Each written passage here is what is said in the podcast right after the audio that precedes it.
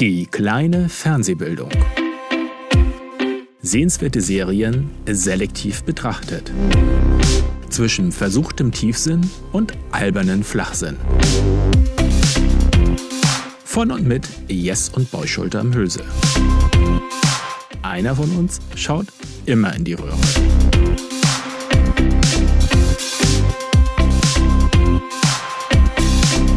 Und los geht's. Hallo. Hallo. Ja, Willkommen. herzlich willkommen. Und heute schaut nicht einer in die Röhre, sondern einer ins Mikro. Darf ich eigentlich noch klatschen oder ist das jetzt äh, vorbei? Hätte ich das vorher machen müssen? Du darfst ausnahmsweise nochmal klatschen, obwohl du es nicht verdient hast. Sehr schön. Ja, gut. Äh, Aufnahme läuft, alles gut. Ähm, ja, ähm, ich, ähm, wir haben heute ein etwas anderes Aufnahmesetup, weil einer von uns beiden hat nämlich sein Headset vergessen. Aber wir wollen ja keine das- Schuldzuweisung betreiben Nein. und reden nie wieder davon.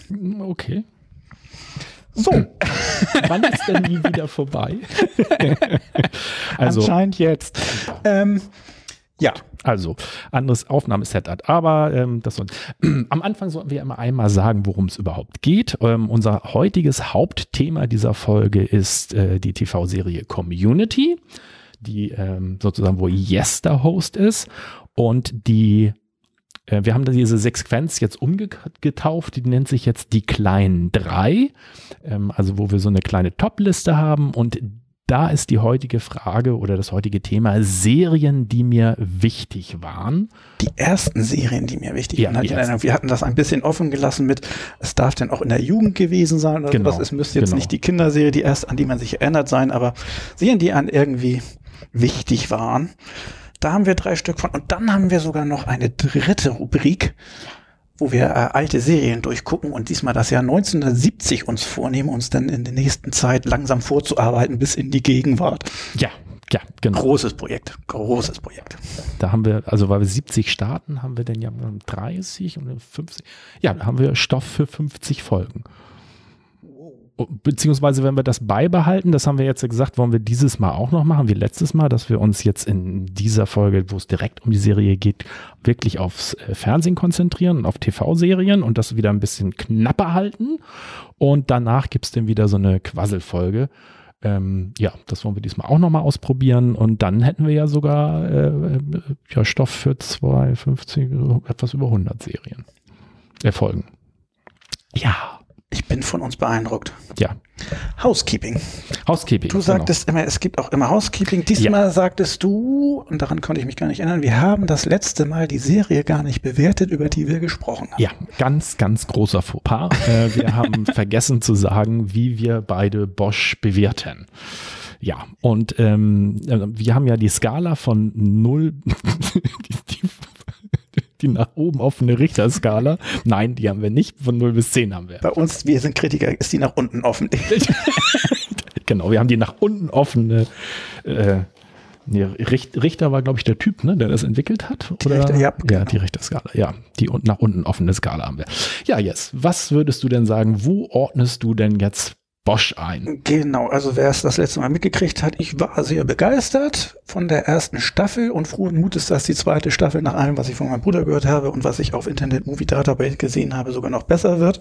Wie, du hast noch keine weiteren Folgen geguckt? Nein, ich habe Community-Folgen geguckt. Ach ja, wie kommt Ich das? habe recherchiert. ja. Ah ja, okay. okay. war beschäftigt mit Recherche. Na gut. Ähm, deswegen äh, ist sie hoch angesiedelt, aber sie ist nicht so hoch wie zum Beispiel Stranger Things, wie ich gerne. Ich muss jetzt gerade mal selber, weil ich es mir vorher natürlich nicht überlegt habe, in mich hinein. Was meinst du, warum ich dir den Ball zugespielt habe? Ähm, Auch noch am Rechnen. Äh, also es ist eine hohe 8, 8,8, Komma. Na gut, aber die erste Staffel war gut, aber wie ich glaube ich schon das letzte Mal sagte, ich hatte Schwierigkeiten auszudrücken, dass ich es gut fand, aber nicht super, ohne dass irgendwie der Eindruck entsteht, dass ich es nicht gut fand. Das kann man, glaube ich, auch nicht zum Eben. Ausdruck bringen. Wenn man sagt ganz gut oder, oder nett oder so weiter, geht es immer in die falsche Richtung. Also es Deswegen haben wir ja jetzt unsere nach unten offene Richterskala. eine solide 8,6. Eine solide 8,6, sagst du. Ja. Okay. Solide wohlgemerkt. Ja. Also ich finde die Serie deutlich besser, ähm, da ich Stranger Things, glaube ich, auf eine glatte 9 gesetzt habe und ich die Serie besser finde. Ähm, wobei wir ja so eine Gesamtwertung machen, ohne jetzt in Einzelteilen. Das wird dann ja inflationiert. Du musst ja immer höher gehen, wenn du eine besser findest als die andere und irgendwann bist du bei 10,8 oder so. Wir sind doch nach unten offen, nicht nach oben. Ja, und? Meine Serie, das war eine Serie von meinen Ja, deine Serien. Serie ist natürlich super, ja. Ja. Mhm. also ich würde da eine, ich finde die eigentlich fast sogar vergleichbar gut mit Breaking Bad, aber in Miss Schwarz auch immer. Ich würde sagen, das ist eine 9,4, der ich der geben würde. Ich vertraue dir auch, dass äh, es eben noch sogar besser wird. Ja. Wir haben ja darüber gesprochen, dass es eine der Serien ist, die tatsächlich besser wird. Aber es, es wirkt ja sicherlich auch noch ein bisschen hinein, ob generell das Genre der Serie einem, ähm, ja, einem man das mag oder nicht. Also so. Der Und ich, nee. ich wollte gerade sagen, und äh, das bin ich, also ich bin jetzt, äh, rei- Ich bin ja der Comedy-Typ. Da wäre ich jetzt Übergang zum gekommen. aktuellen Thema. Oder haben wir noch Housekeeping? haben wir noch Ähm, irgendwas? Hatten wir noch was? Äh, Ich meine, es war noch was, aber jetzt haben wir Bosch bewertet und Nee, ach doch, ich muss noch was äh, nachfolgen. Ähm, unter unserer Fanbase, es gab Beschwerden. Es gab Besch- Beschwerden? Ja, es gab Beschwerden. Das hast du mir gar nicht erzählt. Es gab Beschwerden. Doch, das hast du ja eigentlich sogar live mitbekommen, die Beschwerden. Ja? Ja, ich habe äh, ich hab ja gesagt, wir haben ja gesagt, es äh, äh, Mama, Papa, Hallo Tante. Mama, hallo Papa. Hallo Und dann habe ich von einer Bekannten noch gesprochen. Ja. Du hattest von Melly gesprochen. Und ich habe äh, eine gute Freundin ganz vergessen. Und äh, die fühlte sich jetzt wiederum als Bekannte angesprochen. Ach ja. Ja, und ähm, ja. Aber äh, die, die zählt eigentlich auch nicht, weil die ist im Grunde genommen, ähm, gehört die zur Crew, weil die macht immer ein, ein Vorhören. Also die kriegt immer schon sozusagen Vorveröffentlichungen zu hören. Ähm, und insofern würde ich sagen, dass sie eigentlich zum, zur Crew gehört und insofern eigentlich gar nicht genannt werden muss. Willkommen bei der Crew.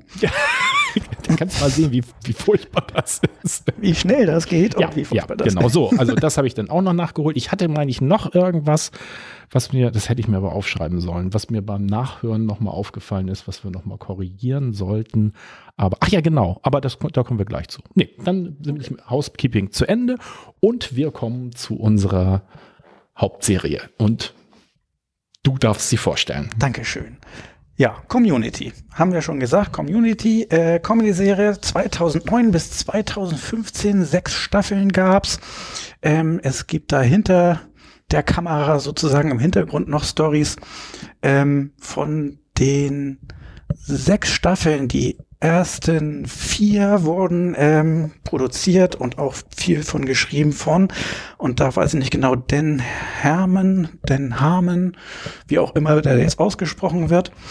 Ähm, äh, und der hat äh, eigentlich die, die, die Charakter dieser Serie ähm, auch gestaltet und dann wurde er entlassen und es gab dann eine äh, Staffel, die ohne ihn gemacht wurde, die sieht man auch bei den Bewertungen von Internet Movie Database sehr deutlich. Es ist eine sehr hohe Bewertung und dann sackt es ab, eine Staffel lang. Und bei der äh, nächsten Staffel wurde er wieder eingestellt und alles ist wieder nach oben geruckt. Das, das war die vierte, Die ne? vierte, die da vierte er er. nicht. Äh, Die fünfte ja. war dann wieder äh, auf hohem Niveau, weil da auch die Regisseure, die äh, viele der Folgen gedreht haben, die Russo-Brüder auch wieder dabei waren. Alle fehlten bei der vierten Staffel.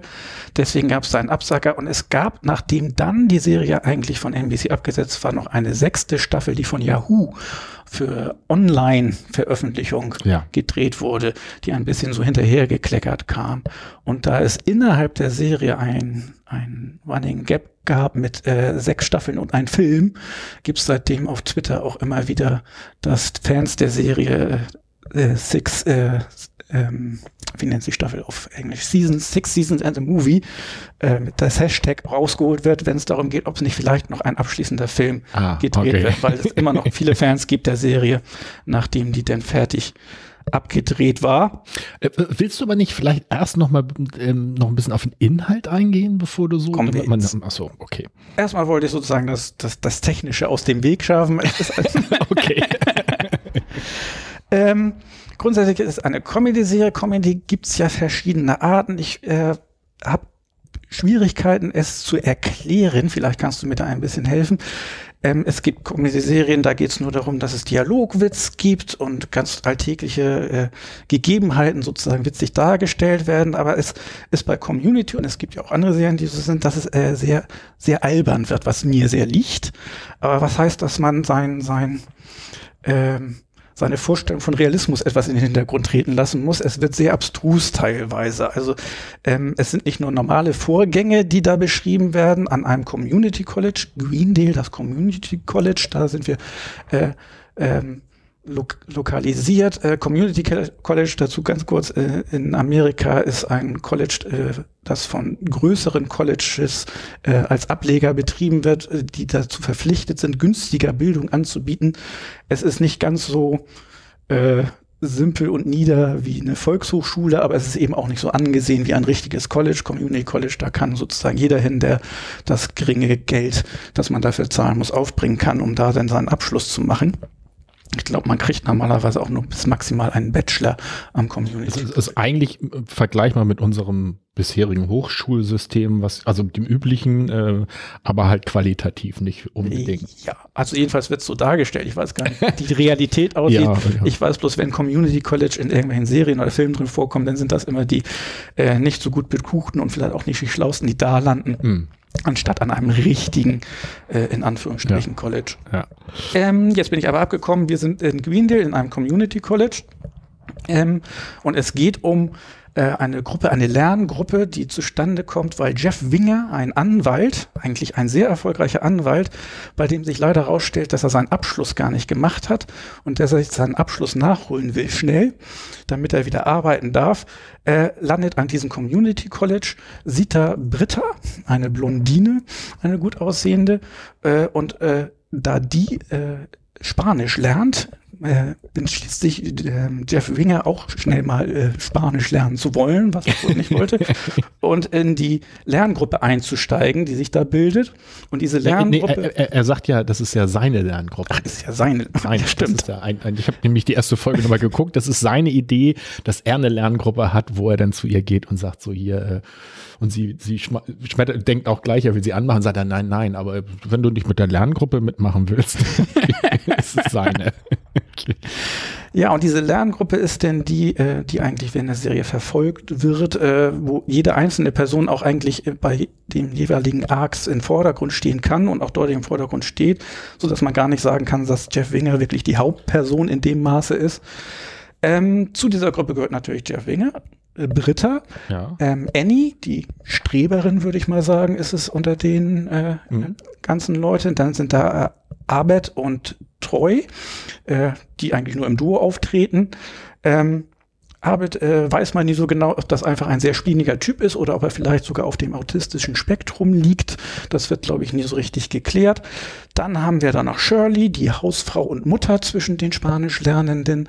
Dann haben wir ähm, ich weiß nicht, ob er von Anfang an äh, auch mit dabei ist, aber später auch als vollständiges Mitglied der Crew ist der Dean, ähm, der Direktor der Commun des Community College taucht immer wieder auf als Person. Und ich glaube, es fehlt mir noch eine Person. Ja, das ist der ähm, ältere, ähm, wie heißt er noch? Chevy Chase. Ich weiß bloß nicht, wie der in der ähm, Pierce. Pierce. Pierce, äh, genau, der ältere Herr, der auch noch Spanisch lernen will.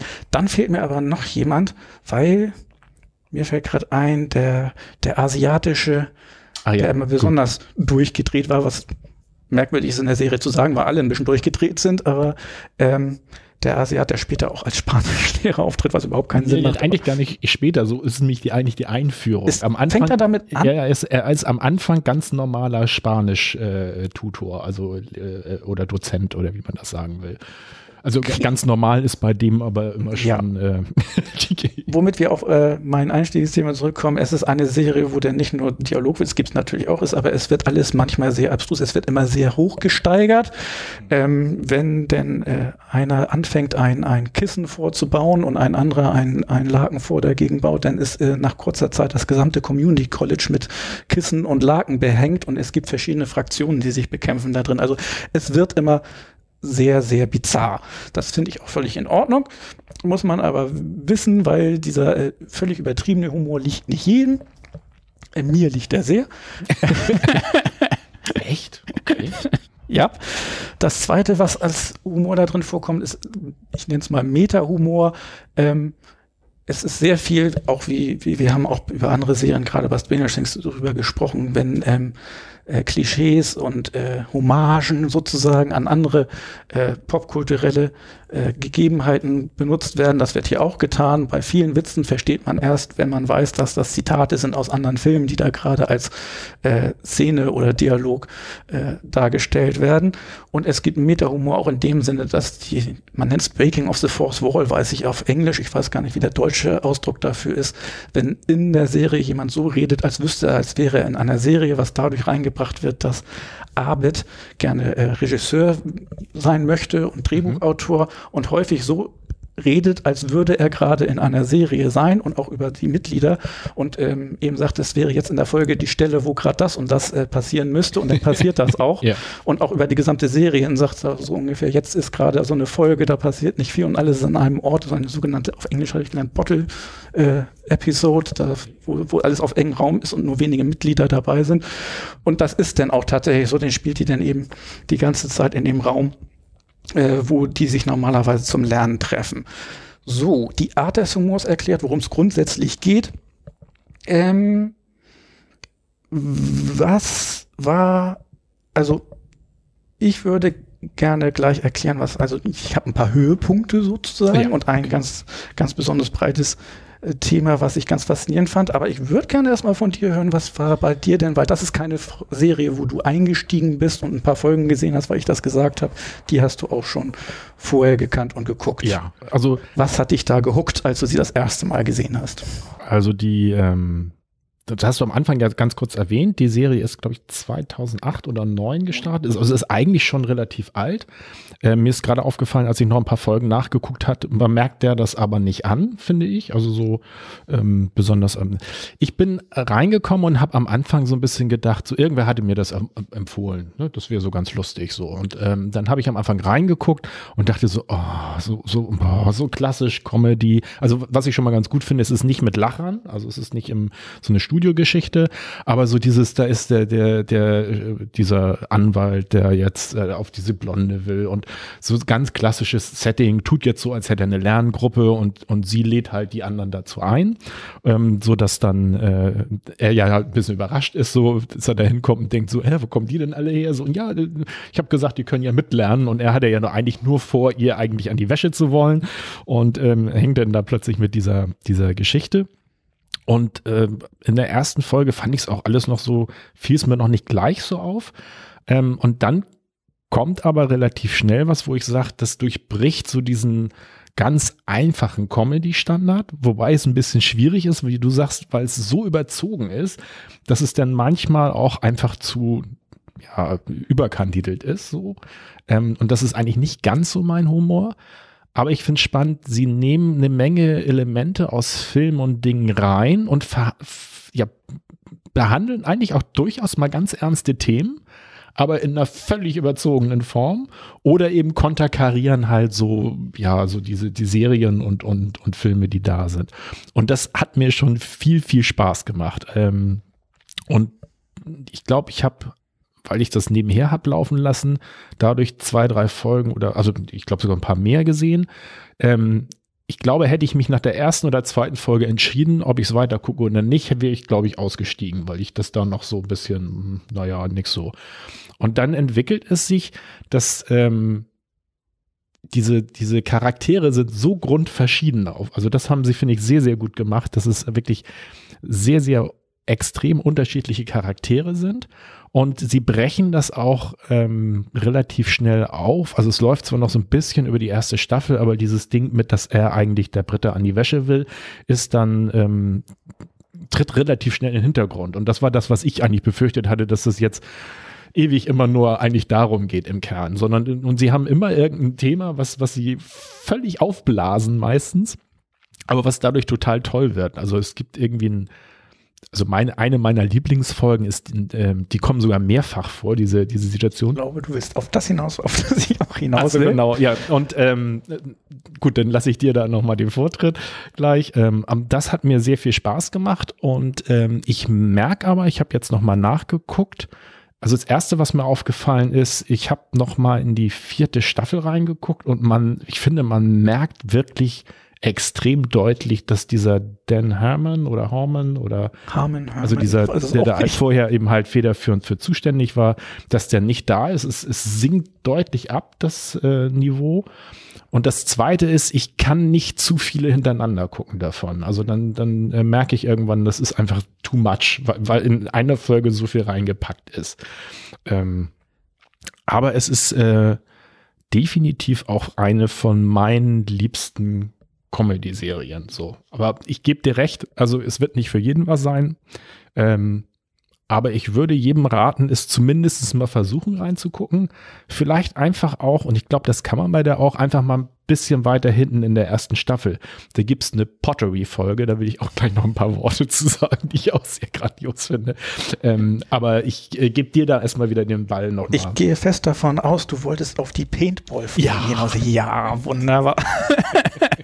es gibt in der ersten Staffel eine Paintball-Folge, das heißt eine Folge, wo der Dean ähm, einen Preis aussetzt. Ich weiß also nicht. Der, der College-Leiter. Genau, der, der, der Direktor des Community College, immer der Dean genannt, ähm, setzt einen Preis aus. Ich glaube, es ist nichts weiter, als dass man sich als Erste irgendwo einschreiben kann oder sowas. Aber es wird so dargestellt, ähm, wenn es später vorkommt, gibt es noch irgendwie, es gibt mehrere Folgen davon und da gibt es äh, größere Preise, aber ich meine, das erste Mal ist tatsächlich einfach nur, äh, dass man sich als Erste einschreiben darf.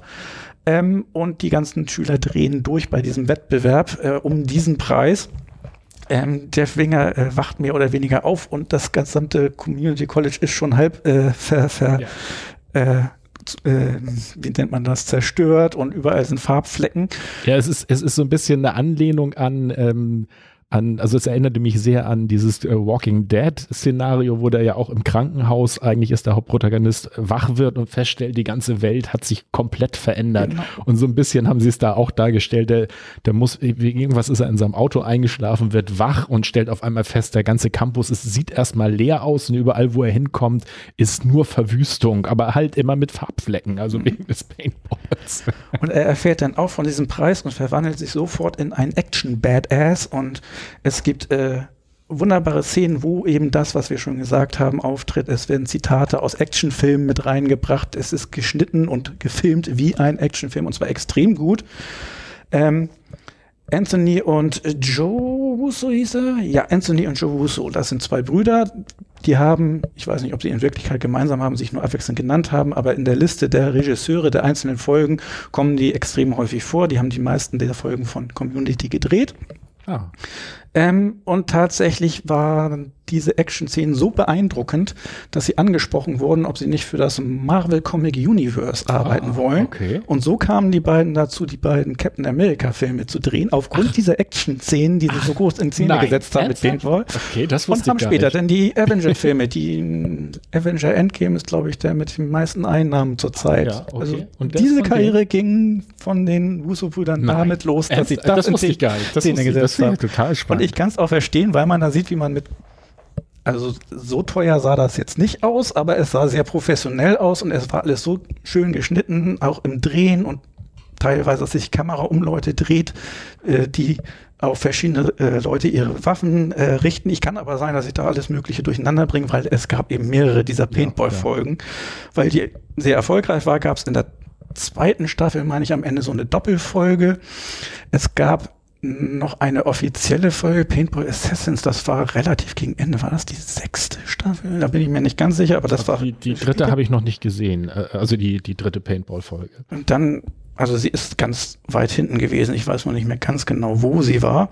Und es gab noch sogar zusätzlich irgendwie einen Tagtraum mal, wo das vorkam und ein, ein Flashback von Arbit, wo nochmal Paintball drin vorkam, keine ganzen Folgen. Das heißt, dieses Thema wird ständig wieder aufgenommen, weil es einfach äh, ein Klassiker sozusagen ja, ist ja, ja, von der ist, ersten ist Staffel aber, Es ist wirklich toll gewesen. Und ich fand das auch sehr faszinierend, dass die Tatsache, dass diese, die Art, das zu filmen, wie in einem Actionfilm so gut hingekriegt haben, dass sie deswegen tatsächlich angesprochen wurden, ob sie nicht tatsächliche Actionfilme drehen wollen.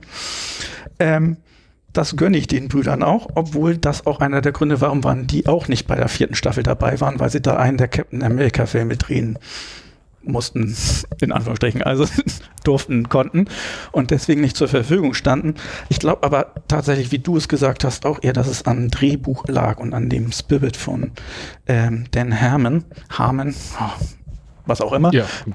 ähm, der anscheinend sehr wichtig war für die Drehbücher. Nicht nur, dass er die meisten geschrieben hat, es gab auch andere Autoren und die haben aber immer gesagt, es wurden immer noch die Drehbücher harmonisiert. Also der Harmon hat alles überguckt und nochmal umgeschrieben. Harmonisiert, sehr schön. Das gefällt mir. Harmon harmonized. Ähm, erzähl mal, was war bei dir denn sonst noch außer den Paintball-Folgen so? Also ich, ich würde gerne noch ein bisschen tiefer in die Paintball-Folge einsteigen, weil die ähm, eigentlich äh, verschiedene Elemente hat, die diese Serie, finde ich, so toll machen, zumindest für mich. Nämlich, dass sie, wie du sagst, die nutzen eigentlich alle Mittel, die auch ein normaler Action, also normal, aber so ein guter Actionfilm hat, die Kameraeinstellung, die, also dieses, dass man, die Kamera fährt auf einen zu, es gibt einen Moment Stille und, und der äh, schaut sich so vorsichtig um und man sieht halt so dann dieses, auch finde ich toll verwüstete College mit mit aber gleich dieser Ironie, dass es eben halt mit Farbflecken übersät ist und nicht, aber sonst ist es eigentlich super zurecht gemacht. Das könnte auch nach einer Schießerei von sonst irgendwas sein oder einer Plünderung. Ähm, das haben sie drin und sie benutzen auch ganz viele, was du immer mit, ähm, wie nennt sich das noch, mit Trope, also dieses Klischees oder so typische Handlungsabläufe. Also in, in irgendeiner Szene, ich glaube, das ist aber die zweite Paintball-Sache, da lässt einer eine, ein kleines ferngesteuertes Auto mit so einer Art äh, Farbgranate in den Raum fahren, in dem alle sind. Und ähm, und dann ist auch das Erschrecken und das ist auch super gefilmt, weil dann in Zeitlupe, wie sich einer von denen dann opfert, der sich dann auf diese Farbgranate wirft und dann ähm, aber auch anschließend, genau wie in diesen Filmen, dann äh, welche da hinkommen, ihn so, so halb im Arm nehmen, während er in Anführungsstrichen stirbt. Also so dieses äh, sich bedanken dafür, dass er sich aufgeopfert hat. Ich finde, das ist dieses Strange, dass das so ernst genommen wird. Also es wird aufgenommen, als wäre es äh, ein erster ja. äh, Actionfilm und auch sehr professionell gemacht. Auch die Schauspieler legen sich da voll rein. Ja, Sobald sie dann tot sind, stehen sie auf und ja, ja. latschen davon und sind ein bisschen genervt. Aber während es läuft, äh, schauspielern sie, finde ich auch sehr gut teilweise, die hohen Emotionen, die auch in einem Actionfilm drin vorkäme. Und was auch drin ist und was ich faszinierend finde, weil es, ich stelle es immer wieder fest, es funktioniert bei mir. Also wenn man sich auf diese Serie einlässt und so ein bisschen reingezogen wird, in ja nicht jeder, aber in sehr, sehr vielen Folgen kommt immer der Moment, wo Jeff Winger als Anwalt eine Rede hält. Also eine Rede, um irgendwas zu bewirken. Und diese Reden sind immer echt gut. Also wenn man sich sozusagen in dieses völlig verrückte Setting reinbegibt und sagt so, dann kriegt er einen auch so ein bisschen, dass man so denkt, ja, genau, genau. Ne? Und deswegen müssen wir fürs College kämpfen oder so.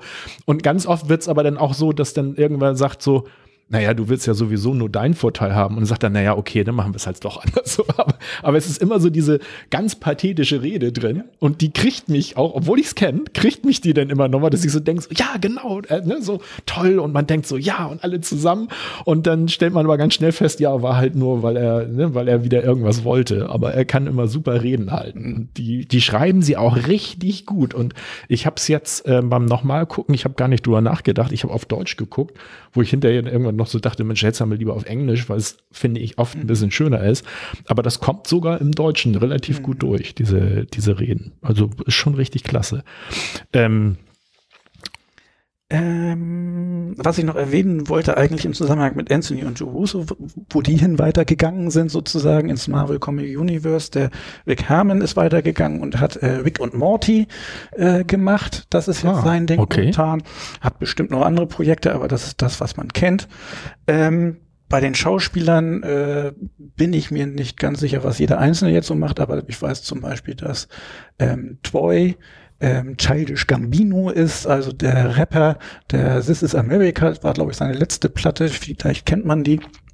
Das war toll. Der ist, der ist ein echtes Multitalent. Der macht Schauspieler, der ist Rapper und ist auch als äh, Comedian. Es gibt auch Specials auf Netflix. Das ist auch, ich jetzt wieder nicht. Der ist reiner Comedian und der hat äh, in dem Star Wars Film Solo, also wo es um die Entstehung oder sozusagen die Vorgeschichte von Han Solo geht, spielt er den jungen, ach, wie heißt der noch mit der Wolkenstadt? Lando Calrissian. Lando spielt er den La jungen Lando Calrissian und ähm, ich finde zum Beispiel, das kann ich ja auch nochmal einwählen, dass der, der Solo, der Film ist leider ja so aus deren Sicht finanziell nicht so erfolgreich gewesen. Ich fand, das war einer mit der besten, Ja. die jetzt gekommen sind. Das und finde ich sehr merkwürdig, weil das ist so ein allgemeiner Tenor. Also äh, viele sagen auch, natürlich war er nicht toll, aber er war wenigstens besser als, als die, andere ja, gerade. und, ich, ich, und der war ja eigentlich so, dass man da, ein, dass der auf eine Fortsetzung angelegt Mhm. ist und es scheint ja so zu sein, dass sie da zumindest im Moment nicht drüber nachdenken, fand ich schade. Aber der ist ein echtes Multitalent gewesen. Ähm, was ich noch einfügen möchte ist, wie hieß jetzt noch der alte Pierce? Äh, äh, das Piers Hawthorne hieß er. ja, nee, der Schauspieler meinte ich. ja. äh, Chevy Chase. Chevy Chase, also hätte ich nicht wiedererkannt. Äh, Also wenn man es weiß und nochmal guckt, dann erkennt man ihn, aber der ist echt alt geworden. Also ähm, so auf Anhieb hätte ich jetzt nicht gedacht, so, ach, das kommt mir bekannt vor und dann, sondern da habe ich geguckt und das gesehen. Und ähm, ich finde auch so, das finde ich auch so schön, äh, der spielt ja so, ein, so einen richtig alten, sexistischen, rassistischen, hochnäsigen, egozentrischen Knacker da. Mhm. Und ähm, da stoßen sie sich zwar immer mal wieder dran, aber ich finde das irgendwie klasse, dass sie es trotzdem so durchziehen und dass man halt auch bei ihm immer drauf schon immer so denkt, so ja, jetzt kommt wieder irgendwie was so und, und ähm, ich finde, das haben sie auch gut geschrieben, dieses wir am, am Rande denn immer mal so, Troy ist ein farbiger äh, ähm, und das, das am, am Rande immer so ohne drüber nach, also man merkt, er, er denkt gar nicht drüber nach, aber äh, ne, sofort irgendwie so rassistische Sachen zu ihm sagt und das aber gar nicht so, gar nicht peilt. Das Nicht wahrnimmt Ja. an sich selber, wie das bei alten Leuten manchmal so ist. Ja. ähm, was ich auch, äh, also ich fand dieses, dass sie auch mal, wie noch, Breaking the Wall äh, war das? Also Breaking das, the Fourth Wall, also Genau, dieses- vom Theater, wo eben überall ist eine Wand und eine Wand ist eben die unsichtbare zum Publikum Ja, und wenn genau. man die durchbricht, heißt das, man redet darüber, dass man gerade in einem Stück ist oder sowas. Genau, das, das finde ich auch ganz gut. Ähm, ich habe mir noch zwei, drei Dialoge, um, um das mal so rauszunehmen. Äh, und zwar fand ich, finde ich auch gut, dass sie da ganz oft doch schon, also da wird man nicht mit dem Kopf drauf gestoßen, aber wenn man ein bisschen weiter weggeht und aufhört, immer nur über alles äh, äh, sofort zu lachen, dann stellt man fest, die sprechen schon aber auch Themen an, also so bestimmte Sachen. Und in, in der einen Folge geht es so ein bisschen um Frauenverletzlichkeit und ähm, die Britta ist äh, immer eine, die ja so immer ähm, ähm, gegen irgendwas gegen sein muss. Also die immer so äh, ähm, gegen Tierquälerei, also gegen alles. So, aber Die wo man Revoluzerin, die Kleine. Genau, und wo man aber auch über die Folgen halt immer mitkriegt, es ist immer äh, wichtig ist, dass sie dagegen ist. Es gibt auch eine äh, Folge, wo der Chang, dieser ähm, Chinese, irgendwie im, in der Security gelandet ist ähm, und äh, sie hat das Gefühl, irgendeine Klassenkameradin von ihr hat ihr geschrieben, dass sie jetzt irgendwo in irgendeinem asiatischen Land äh, im Gefängnis sitzt, weil sie für irgendwas eingestanden ist und da fühlt sie sich sofort so sie ist ja nicht so bedeutend, weil sie es nicht hat. Und dann fängt sie an, überall irgendwie so zu demonstrieren. Und man, es gibt so eine schöne Serie, da ist sie im, im Käfig mit einer Erdkugel, hat sie sich im Flur irgendwo hingesetzt und demonstriert gegen irgendwas. Und ähm, irgendwann nimmt der Chang sie dann fest und dann merkt man so, wie sie so ganz glücklich ist, dass sie jetzt festgenommen ist. das fand ich auch sehr schön. So, aber die ist, äh, und die hat es ein bisschen schwer, so ihre Gefühle zu zeigen. Und dann kriegt sie irgendwie mit, dass das bei den anderen Damen in der Gruppe eigentlich so Trend ist, dass sie zusammen auf die Toilette gehen. Und dann, äh, dann versucht sie das auch, aber kriegt das nicht so richtig hin. Und dann gibt es diesen Dialog zwischen ihr und der, wie heißt noch die farbige, die Shirley. Shirley und Shirley. Aber wenn du es nicht schaffst, in der Damentoilette weich zu sein, dann musst du eben alleine pinkeln. Ich pinkel schon mein ganzes Leben alleine. Frauen haben mich noch nie gemocht. Jammer, jammer, jammer. Psst, nicht hier draußen. Drinnen in der Toilette. In Toilette. Es ist, es ist so, so, das ist, finde ich so, da steckt irgendwo was Wahres drin, was aber so verzerrt ist, dass es dann wiederum lustig ist. Aber so dieses, aber wenn du es nicht schaffst, in der Darmtoilette weich zu sein, dann musst du eben alleine weg. Dann gibt es einen Satz, den ich mir noch rausnotiert hat. Äh, es kommt irgendwas, äh, auch so ein super rassistischer Dialog, wo jeder, jeder, der irgendwas sagt, um den anderen äh, darauf aufmerksam dass er rass- sagt, aber wieder irgendwas anderes, was irgendwie so rassistisch ist. Und dann sagt zum Schluss Jeffrey Winger, ich glaube, nicht mehr rassistisch zu sein, ist der neue Rassismus. Was das sehr gut finde. Was so ein bisschen, finde ich, auf den Punkt bringt, das ist manchmal dieses politisch korrekt. Also das ist irgendwann auch manchmal, wenn du versuchst, alles zu berücksichtigen mit politisch korrekt und liebe Radiohörerinnen und Hörerinnen und äh, weißt du, dieses, dass es dann irgendwann auch schon extrem und anstrengend wird. Und dann sehr schön in der letzten Staffel äh, ein, ein, ein Satz von einer, ich weiß gar nicht, worum es genau ging, aber sagt sie die eine zur anderen, worauf hoffst du denn? Und sie, oh mein Gott, ich hoffe doch nicht. Hoffen ist Schmollen auf Vorrat. Hoffnung ist die verwöhnte Schwesternzicke von Glauben. Hoffnung ist der auf den Dachboden verbrannte Inzestmonster Sprössling von Anspruch und Furcht. Meine Perspektiven haben sich verdreifacht, seitdem ich die Hoffnung aufgegeben habe. bringen die mal so eben nebenbei in so einer kleinen Szene, so, äh, wo ich echt noch mal zweimal zurückgespult habe, weil ich das wirklich, also weil ich das so toll fand, was da gesagt wurde. Ähm, und man kriegt es beim ersten Mal gar nicht mit, weil es so schnell geht. Das finde ich sind so, ja, super Wortwitz mit drin. Also so gefällt mir. Ja. Ich fand auch schön, dass es äh, Gastauftritte von vielen Personen Ja. gab, die ich Ja. gerne mochte. Ich wollte ja noch gucken, wo Theo, also so hieß er bei der Bill Cosby Show, ich weiß noch nicht mal, wie der Schauspieler heißt, Hm. wo Theo seinen sein Gastauftritt hat. Ich weiß, es war relativ spät in der Serie und ich habe es nicht gefunden bis heute, äh, äh, wo das war. Ich fand aber auch sehr nett, dass von den äh, Golden Girls eine der Frauen Ja, äh, mehrmals drin vorkam. Äh, wunderbar in der Folge, wo am Ende auch ein ganz klassischer, beim Abspann gibst du häufig nochmal so ganz nette Dinge und Abbott und äh, Treu haben da den, den Bibliotheker-Rap, den ich sehr schön fand Hm. und das ist, äh, meine ich, äh, wird sogar nochmal aufgenommen, weil das äh, nochmal gesungen wird, diesmal aber mit, mit der alten Dame aus den Golden Okay. Girls. Ähm, ich glaube, da waren noch mehr dabei, aber das sind die, die mir Äh, aufgefallen sind. wichtig, wichtig. Weißt du, wer mit dabei ist? Na? Aus Breaking Bad Professor Hickey, der glatzköpfige, gnaddelige Alte, als Jeffrey Wenger zum ersten Mal anfängt, auch als Dozent da zu arbeiten. Ja. In einer späteren, da ist so ein Glatzkopf, äh, der ihn so ein bisschen an die Hand nimmt, der auch ganz gemein ist. Das ist, äh, ist der aus ich Breaking jetzt kein das- Gesicht vor Augen. Das ist der aus Breaking Bad, der mir so wichtig war, dass du den nochmal siehst. Okay. Und dann gibt's eine Folge, wo sie in so einem Computerspiel, also so- es gibt ja auch ganz abstruse Ja. Folgen, wo sie in so einem 8-Bit-Computerspiel landen.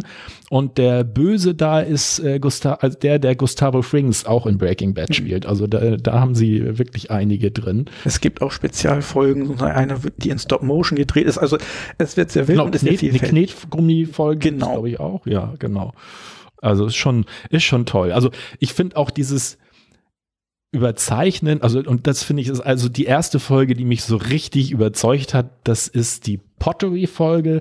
Da geht es darum, dass sie irgendwie so eine Art äh, Projektwoche haben, wo sie halt mit, mit simplen Kursen, also das ist das, wie der Jeffrey Wenger in die Gruppe reinkommt und sagt, so hier Projektwoche, ich habe hier den sichersten Kurs, den man haben kann, ganz entspannt und man kriegt da die beste Note. Das ist der Töpferkurs, den es jetzt gibt. Und dann will er das an den Töpferkurs gehen. Einige entscheiden sich aber auch um und nehmen einen Segelkurs. So. Der Segelkurs hat nun, weil dieses College ist meilenweit vom Wasser weg. Die haben aber aus irgendeiner Konkursmasse ein, ein Schiff ersteigern können. Und das steht jetzt also eben, ich weiß gar nicht, wie sie das nennt mit Schiffen, so aufgebockt auf so einem Trailer, ähm, steht das auf dem Parkplatz. Und dieser Segelkurs findet jetzt auf dem Parkplatz des Colleges statt. Und äh, sie haben dann als Figur, und das finde ich wieder dieses Tolle mit den Versatzstücken, dass denn der, der Lehrer oder dieser Tutor tritt so als so ein ganz harter auf, der die jetzt halt schult. Und das ist sozusagen die Schule des Lebens. Und das ist auch ganz streng. Wer also runterfällt, ertrinkt. Und da gibt es so eine Szene, wo, wo, wo Piers irgendwie vom Schiff fällt. Und dann muss sich die, äh, die Kapitänin äh, entscheiden, ob sie ihn nun retten oder ob sie, also ob sie im Sturm untergehen, werden sie ihn retten oder ob sie ihn dann liegen lassen. Und dann lässt sie ihn liegen. Und das ist auch mit super, also die musikalisch sind die auch oft total gut, obwohl sie nicht die Originale benutzen, aber die Musik ist ganz dicht dran, dass man sofort weiß, welcher Film gemeint ist oder irgendwie da. Also super Untermalung, spannend. Und sie entscheiden sich dann doch, er muss ertrinken, wir können ihn nicht retten, weil sonst gehen wir alle drauf. Das kannst du Und dann- bei Sonnenschein auf dem Parkplatz. genau. Und, und zum Schluss gibt's natürlich wieder die Wendung, dass dann der, der Pierce versucht, wieder an Bord zu kommen. Der hat sich dann ein, ein, so ein ganz normales kleines Ruderboot auf irgendwie Rollen gemacht und rudert damit auf den Parkplatz, stößt gegen den Hydranten, der dann so auf ist und droht dann da zu ertrinken und, und macht es auch so, als wenn er wirklich am Enttrinken wäre und dann entscheiden sie sich halt doch, Pierce zu retten. Und das finde ich ist auch so eine grandiose Szene. Da sitzen, sieht man dann dass sie dann dieses Schiff losmachen und fahren lassen. Also einer packt sich auf den Traktor und schiebt jetzt diesen ganzen Trailer Richtung Dings und sieht aus der Klasse gefilmt, das werde ich nie vergessen, wie dieses Schiff an diesem Klassenfenster vorbeifährt und vorne sitzt einer auf so mit so da müssen wir hin und alle sind da am Arbeiten und die gucken dann nur so raus und das Schiff fährt so Finde ich also grandios, herrlich. Also das ist die Folge, die mich komplett überzeugt hat und äh, wo ich mich auch wieder dran freuen kann.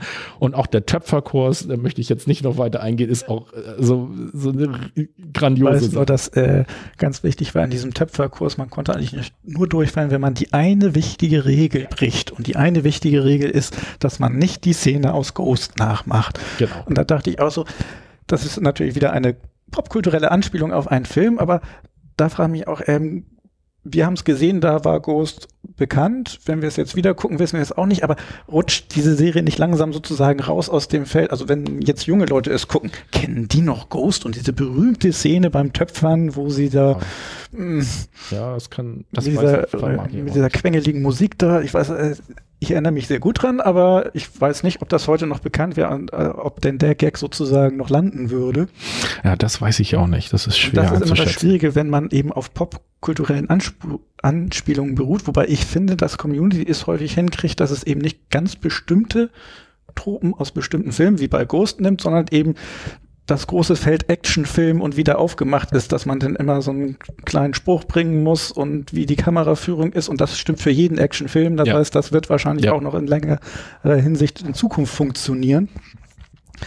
Ähm, obwohl, und das finde ich, da zeigt es zwar auch, dass die Serie, wenn man ein bisschen weiter wegguckt, in der Folge mit dem Töpfern geht es nämlich darum, dass äh, der Jeffrey Winger feststellt und drunter leidet. Da gibt es einen, der kann ganz toll töpfern von Haus aus so und dann geht er erst so in eine Konkurrenz mit ihm und dann spielen sie auch noch so Bilder ein, wie er sich daran erinnert, wie seine Mutter zu ihm immer früher gesagt hat, dass alles toll ist, was er macht und so weiter. Und es wird ernsthaft schon am, am Rande kurz verhandelt, dass äh, ähm, dass er dann erkennt halt, ja, nur weil Mami das immer gesagt hat, man ist in allem immer der Beste, dann ist, ist man es nicht und man muss es auch nicht unbedingt sein. Und das ist sogar am Rande so eine kleine, ja, so eine kleine Lebensweisheit, die trotzdem miterzählt wird, in völlig überzogener Form. Das fällt mir selber bei all den Comedy-Filmen und Serien, die ich mag, auf, dass das da eigentlich auch ein Grundtenor ist, dass solche Dinge im Hintergrund mitdiskutiert werden, mhm. sich aber nicht in den Vordergrund drängen, wie mhm. bei irgendwelchen moralischen, dokumentarischen Sachen, sondern dass es eben einfach miterzählt wird, aber dass das auch wichtig ist, dass das passiert, denn wenn es nur rumgealber ist, dann ja. löst sich sowas auch schnell auf und ja. dann hat man auch keine Lust mehr, das zu sehen. Community dagegen, bei mir top vorne dabei. Ich glaube, da bin ich sogar noch größerer Fan als du, aber da haben wir wieder eine Serie, die wir sowieso beide mochten. Also gibt es da wenig, worüber wir eigentlich jetzt kritisch rumdiskutieren können. Also ich finde, sie ist, äh, also ich habe festgestellt, ich kann nicht zu viel auf einmal gucken. Ähm, da, wo ich gemerkt habe, so jetzt gefällt es mir ja gar nicht mehr, ja, habe ich kurz geguckt, habe ich festgestellt, ah, vierte Staffel, also mh, da, wo der Dan Hammer nicht bei war. Und ich habe in die sechste noch mal zwei, drei Folgen reingeguckt und war eigentlich sehr überrascht, weil das war ja die, wo es eigentlich schon abgesetzt mhm. war dann nochmal von Yahoo aufgenommen wurde. Es fehlt Troy ist nicht mehr dabei. Mhm. Äh, Pierce ist, glaube ich, sowieso schon vorher raus gewesen. Die Shirley ist, Shirley ist nicht mehr da. Also es sind eine ganze Menge raus. Aber ich muss sagen, ich war überrascht. Es ist, ist trotzdem noch ziemlich gleiches Niveau. Also haben sie, finde ich, gut hingekriegt. Ja, finde ich auch. Fand das Publikum auch. Also die ist immer noch sehr gut bewertet. Das heißt, obwohl da viele Leute fehlen und es von ganz anderen Leuten produziert worden ist, ist das trotzdem noch äh, gut zu gucken. Aber auch seltsam, wie die vierte Staffel so komplett rausfällt. Aber wenn Drehbuchautoren und die beiden, äh, die die meiste Regie geführt haben, beide äh, Drehbuch und äh, ähm, ähm, Kamera oder wie man das nennt, Regie, Regie wegfallen, dann muss sich das ja auch irgendwie auswirken. Ähm, ja, Sollen wir zu unserem nächsten Thema übergehen? Gibt es noch irgendwas? Was ja, wir sollten diesmal nicht vergessen, die Bewertung dann gleich. Ach ja. Ich ja, ich, ich, war auch fast schon gerade am überlegen, ne, dass ich jetzt unseren neuen Jingle einspiele, aber dann fiel mir ein, nein, wir müssen ja jetzt äh, auch noch wieder diese Serie jetzt bewerten. Und ich, wenn du anfangen würdest, wäre ich dir dankbar, weil ich bin auch gerade schon, das hätte ich mir vielleicht vorher noch mal ein bisschen überlegen sollen. Ich finde das verdammt schwierig zu bewerten. Also bei mir ist die ganz vorne dabei und ich bin ja auch ein großer Fan von Comedy und bin immer der Meinung, dass witzige Dinge machen eigentlich sogar schwieriger ist, als ernste Dinge zu machen. Das heißt, ich bewerte die definitiv ziemlich hoch. Ähm, dazu kommt eben, was man eben auch noch häufig mitgucken muss, ist Kameraführung und sonst was. Da hast du selber schon gesagt, das ist ja. professioneller, als es eigentlich sein muss, um ja, eine Comedy-Serie zu machen. Also es ist wesentlich professioneller als diverse andere Serien, die eigentlich wirklich Action-Serien und so Drehbuch ist, fantastisch. Bei mir ist das also eine hohe 9. Jetzt muss ich mir noch überlegen, wo, wie hoch ich in 9, irgendwas gehen will. Hm. Da Comedy-Serien sowieso mir die liebsten sind und davon ist es eine der besten sehr hoch aber man will ja noch Luft nach oben haben. Also so schwanke ich zwischen 9,6 und 9,7. Und ich glaube, ich sage sogar 9,7. 9,7, okay. Also für mich schwierig, weil ich bin nicht so ein Comedy, Spaß, lustig Fan. Also ich mag auch gern lachen. Ähm, aber ich bin auch andererseits gerade am überlegen, wenn ich mich jetzt drauf einlasse und mich so in dem Fach umsehe, dann ist die für mich auch verdammt weit oben ähm, weil sie es halt schafft, ernst und Spaß und völlig überzogen so zusammenzubringen, dass es trotzdem rund wird. Und äh, mit Wortwitz und allem drum und dran. Ich würde sie auf eine 9,3, 9,3 sag ich mal. Ja. Also, also ein bisschen, ja, ist glaube ich mit einer der, der besten also Serien, Com ja, Comedy-Serie ist es ja auch, ja. Jetzt gerade alle sechs Staffeln inklusive der Yahoo auf Netflix. Reinkommen. ja, zumindest mal versuchen. Und äh, wenn, wenn das eigentlich nicht so dein Genre ist und du nicht so viel Zeit aufwenden willst, dann guck mal so irgendwo ab Folge sie, nee, wo, wo ist? Guck einfach in die Pottery-Folge rein. in eine etwas spätere. Oder sich mal die, ich weiß gar nicht, die ist noch ein bisschen weiter hinten in der ersten Staffel, die Paintball-Folge angucken. Das ist. Ich glaube, da hatte ich mir sogar aufgeschrieben, wo die war. Habe ich das? Modern Warfare, erste Staffel, 23. Folge. Hm. Da ist die erste Paintball-Folge. Habe ich jetzt nicht ganz aufgepasst oder hattest du gesagt, ähm, jetzt mal abgesehen vom Abfallen in der vierten Staffel, ist das alles relativ gleich geblieben mit der Pro-Staffel-Bewertung? Ja. Oh, okay.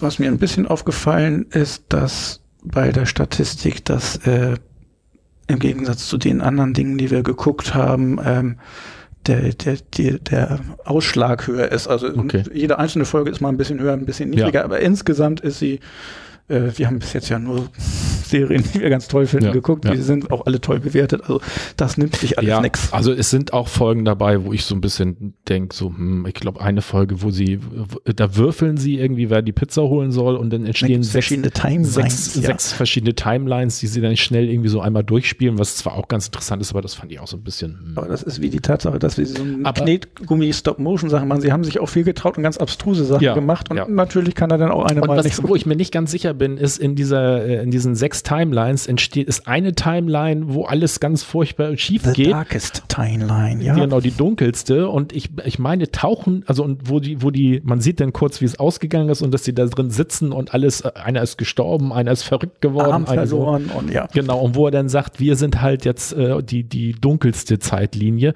Ich meine, tauchten die nicht irgendwo nochmal ja, wieder auf? Dann? Das ist ein, ein, ein Handlungsstrang, der weitergeführt wird. Das heißt, äh, Leute aus der Darkest Timeline hm.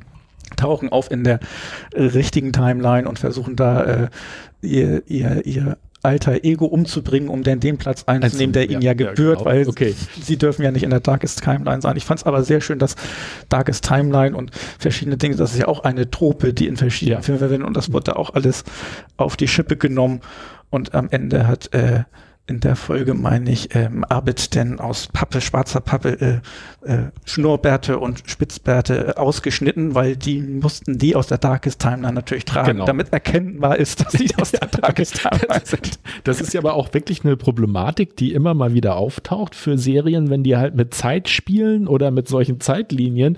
Wie kriege ich das hin, dass der Also Zuschauer noch irgendwie so Genau, ohne dass ich jetzt immer jedes Mal einblenden und sprechen muss. Das ist jetzt gerade der aus der Dark Timeline. Ich meine, und witzig, ich meine, das ist mir besonders bei Dark aufgefallen. Ich weiß nicht, ob du die Serie mal auf Netflix Nee. gesehen hast. Eine der, ich glaube, die erste deutsche Netflix-Produktion ähm, nennt sich Dark. Ähm, das geht halt um äh, irgendein kleines Dorf irgendwo. Also kleines Dorf, kleines Städtchen, glaube ich sogar. Und äh, da ist sowas wie so ein, man weiß es alles nicht so genau, aber sowas wie so ein Zeitloch oder irgendwie sowas, da verschwinden Kinder und so.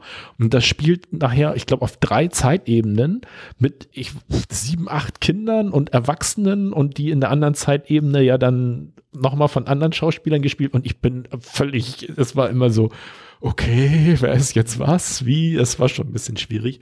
Und die Serie zeichnet sich, also ich fand es gut, dass es mal eine deutsche Serie in so einer Qualität gab, aber die hat einen ganz furchtbaren, nee, Sound, wie heißt das, Geräuschdesign? Also immer, wenn man da irgendwie so eine, so, so diese, diese Höhle, um die es geht, gibt es immer so, also so, so verschiedene Geräusche und die sind immer völlig überzogen. Also es ist immer von der Geräuschkulisse und es ist immer wieder so. Also es ist immer so, so äh, diese ganzen Gruselgeräusche, die es gibt und die sind immer so extrem überladen, dass du immer so denkst, so, hm, und kleiner Tipp, falls du dir die doch noch mal anguckst, äh, die Serie Dark und dich äh, das nervt, Untertitel einschalten. Das fand ich ganz spannend, weil in den Untertiteln werden diese Geräusche mit beschrieben Das finde ich auch immer sehr und, schön. und also ich habe mal mitgeschrieben, ich bin auf 14 verschiedene Ausdrücke für ähnliche Geräusche. Dunkles Wummern, ähm, Brumm, oder bedrohliches Brummen. Ich weiß nicht, also ich kriege das gar nicht mehr zusammen. Das fand ich schon sehr faszinierend, wie viele verschiedene Ausdrücke man für sehr ähnliche Geräusche. Und da, damit war das für mich nicht mehr so schlimm, dieses, das ist, das, wenn man so dachte, oh nee, jetzt ist ein bisschen übertrieben. Schon wieder das dunkle Wummern. So.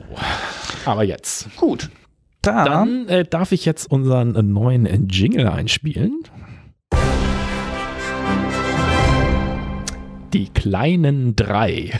unsere Top 3. Ja, wir wir müssen nur kurz erklären, wir haben das jetzt die kleinen drei genannt, äh, weil wir uns überlegt haben, wie wollen wir jetzt unser, unsere Sequenz nennen, wo wir jetzt über ja, drei Top, also Top-Listen oder Flop-Listen zu bestimmten Fragestellungen sprechen wollen. Und da hatte ich kurz vorher in den Podcast Fest und Flauschig reingehört von Olli, wie heißt er noch? Dietrich? Nicht, doch?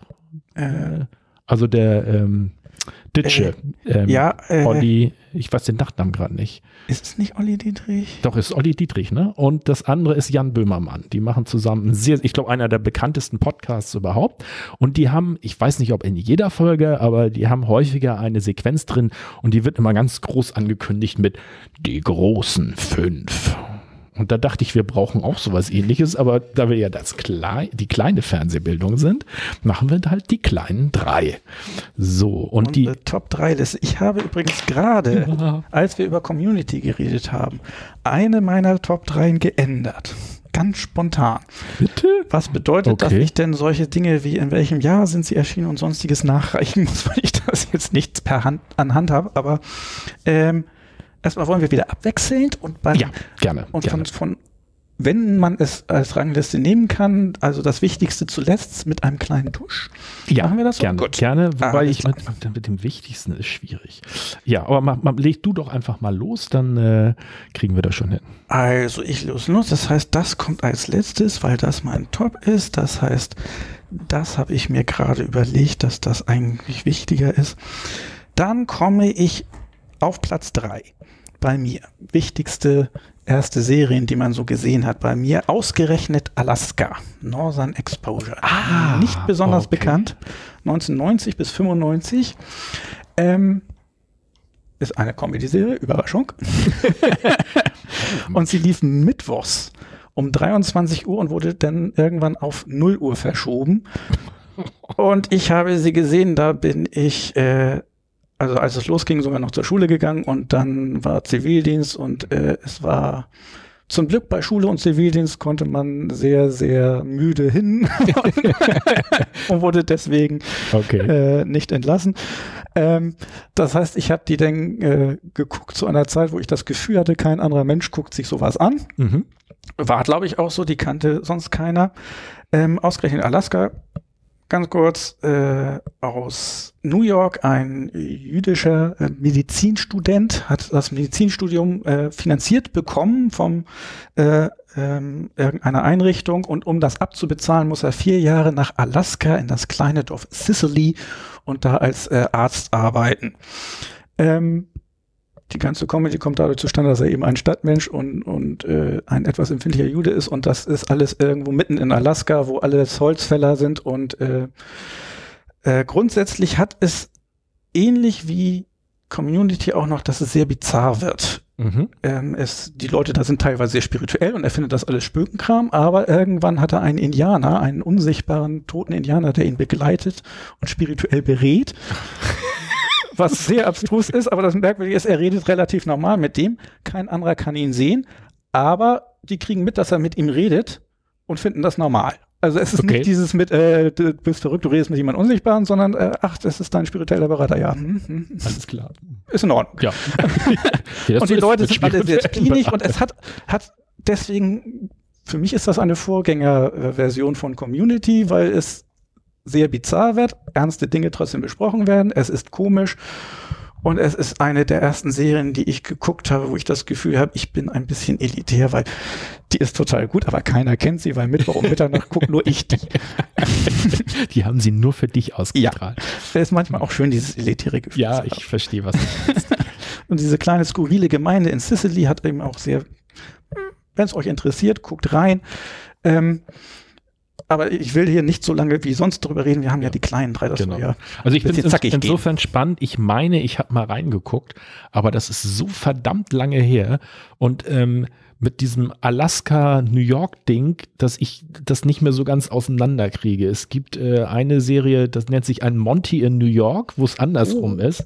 das Also auch. wo so ein, so ein äh, Monty, also es sind die Polizisten da Es oben. gibt noch den Michael J. Fox-Film, wo er eigentlich ein Schönheitschirurg ist und weil er einen Unfall baut, irgendwo muss er denn, Und das wird er dazu verdonnert, in dem Dorf als Arzt zu Ja, arbeiten für eine ja. gewisse Zeit.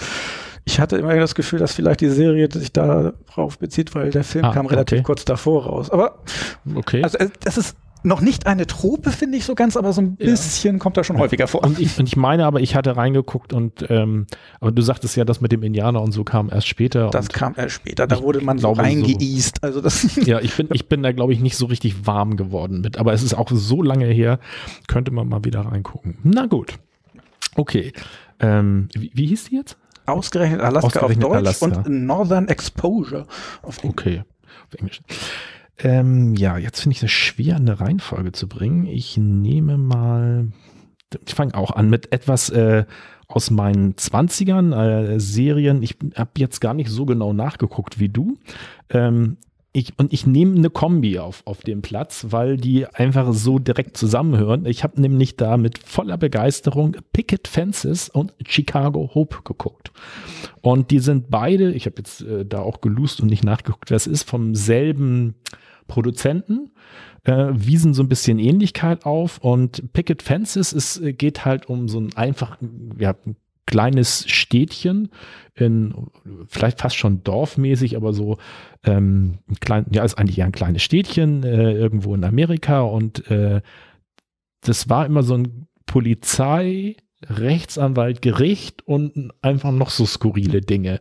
Ähm, und ähm, witziger, ganz erstaunlich, in jeder Folge wird irgendwie so ein ganz absurder Rechtsfall äh, irgendwie behandelt und ähm, die, die Polizei, es ist alles ziemlich absurd. Es war wahrscheinlich, glaube ich, ein bisschen auch gedacht als eine Persiflage auf so Kleinstädte in, in Amerika, wobei ich das natürlich nicht so ganz beurteilen kann. Äh, ich, ich weiß nicht, wie die in den 90ern so waren, aber es wirkt sehr danach. Und mir hat das sehr gefallen. Ich mochte, was mehrere Sachen in eins gebracht hat. Ich mochte immer Anwaltsserien, bin ich immer jemand, der da gern, also ich finde das irgendwie immer schön, gerade so die amerikanischen, weil die ja in ihrem System ja, äh, mehr Platz für Absurditäten haben auch. Ähm, und äh, das zweite war halt, die war, hatte auch immer einen Humor dabei. Ähm, grandios, auch eine Szene, die mir ewig äh, hinterhergehangen ist und wo ich immer darauf warte, dass es im Leben vielleicht mal zum Einsatz bringen kann, ist irgendwie der Sheriff und seine Frau streiten sich wie irgendwas, äh, wegen irgendwas und normalerweise macht sie ihm wohl immer was zu essen. Und äh, sie haben sich also kurz vorher gestritten und dann sagt er irgendwas zu ihr mit so, ja, was ist denn mit dem Essen? Und dann geht sie wütend an den Kühlschrank, macht das Tiefkühlfach auf, nimmt da was raus, geht zu ihm hin, knallt das vor ihn auf den Tisch und dann sagt sie, das kannst du jetzt für drei Minuten in die Mikrowelle tun und anschließend stopft dir das doch in eine Körperöffnung deiner Wahl. Geht wieder. Dieses ich ich habe, ich hab, glaube ich, fünf Minuten Tränen gelacht danach. Stopf es dir in eine Körperöffnung deiner Wahl. Ja, das fand ich sehr, sehr gut. Ähm, was mich auch an der Serie, glaube ich, weswegen die wichtig für mich war, da war ach, weiß ich aber auch wieder nicht, wie die Schauspielerin heißt. Die hat nachher bei Charmed mitgemacht, bei den drei Hexen. Das fand ich aber nicht so gut. Aber ich war, glaube ich, ein bisschen verliebt in die Kleine. Ähm, das hat ja auch immer noch was damit zu tun. Die sah äh, sehr niedlich aus. Äh, gefiel mir gut. Und Chicago Hope ähm, ist eine Krankenhausserie. Da bin ich auch, na, gar nicht so. Aber, so Krankenhausserien äh, kann ich auch mit. Die müssen aber eine gewisse Qualität haben. Und die Grundidee war da naja, ähnlich, aber es war, ging erstmal so im Krankenhaus und das Übliche und es waren aber auch immer irgendwelche spleenigen Leute da. Also äh, da kann ich mich, ich kriege nicht mehr zusammen, aber da ist irgendwann eine Situation, wo einer ausrastet und wirkt dann irgendeine Zimmerpflanze, äh, weil er es nicht mehr aushält und, und beschimpft die dann. Und ähm, das ist heutzutage, wird man das, glaube ich, nicht mehr so als was Besonderes sehen, aber in den 90ern äh, gab es noch nicht so viele Serien, die tendenziell schon ein bisschen ernsthafter sind, aber dann solche bisschen verrückten Elemente drin hatten. Und ähm, die liefen in Combo. Die liefen immer, ich glaube, mittwochs oder ich glaube, mittwochs abends, die eine um 20.15 Uhr und die andere, ich weiß auch gar nicht, auf RTL, also auf irgendeinen von den privaten liefen die direkt hintereinander. Und deswegen habe ich die auch immer zusammen geguckt. Ähm, und deswegen war die, das war irgendwie die Serie, die ich zu der Zeit geguckt habe. Ja, mein Platz drei.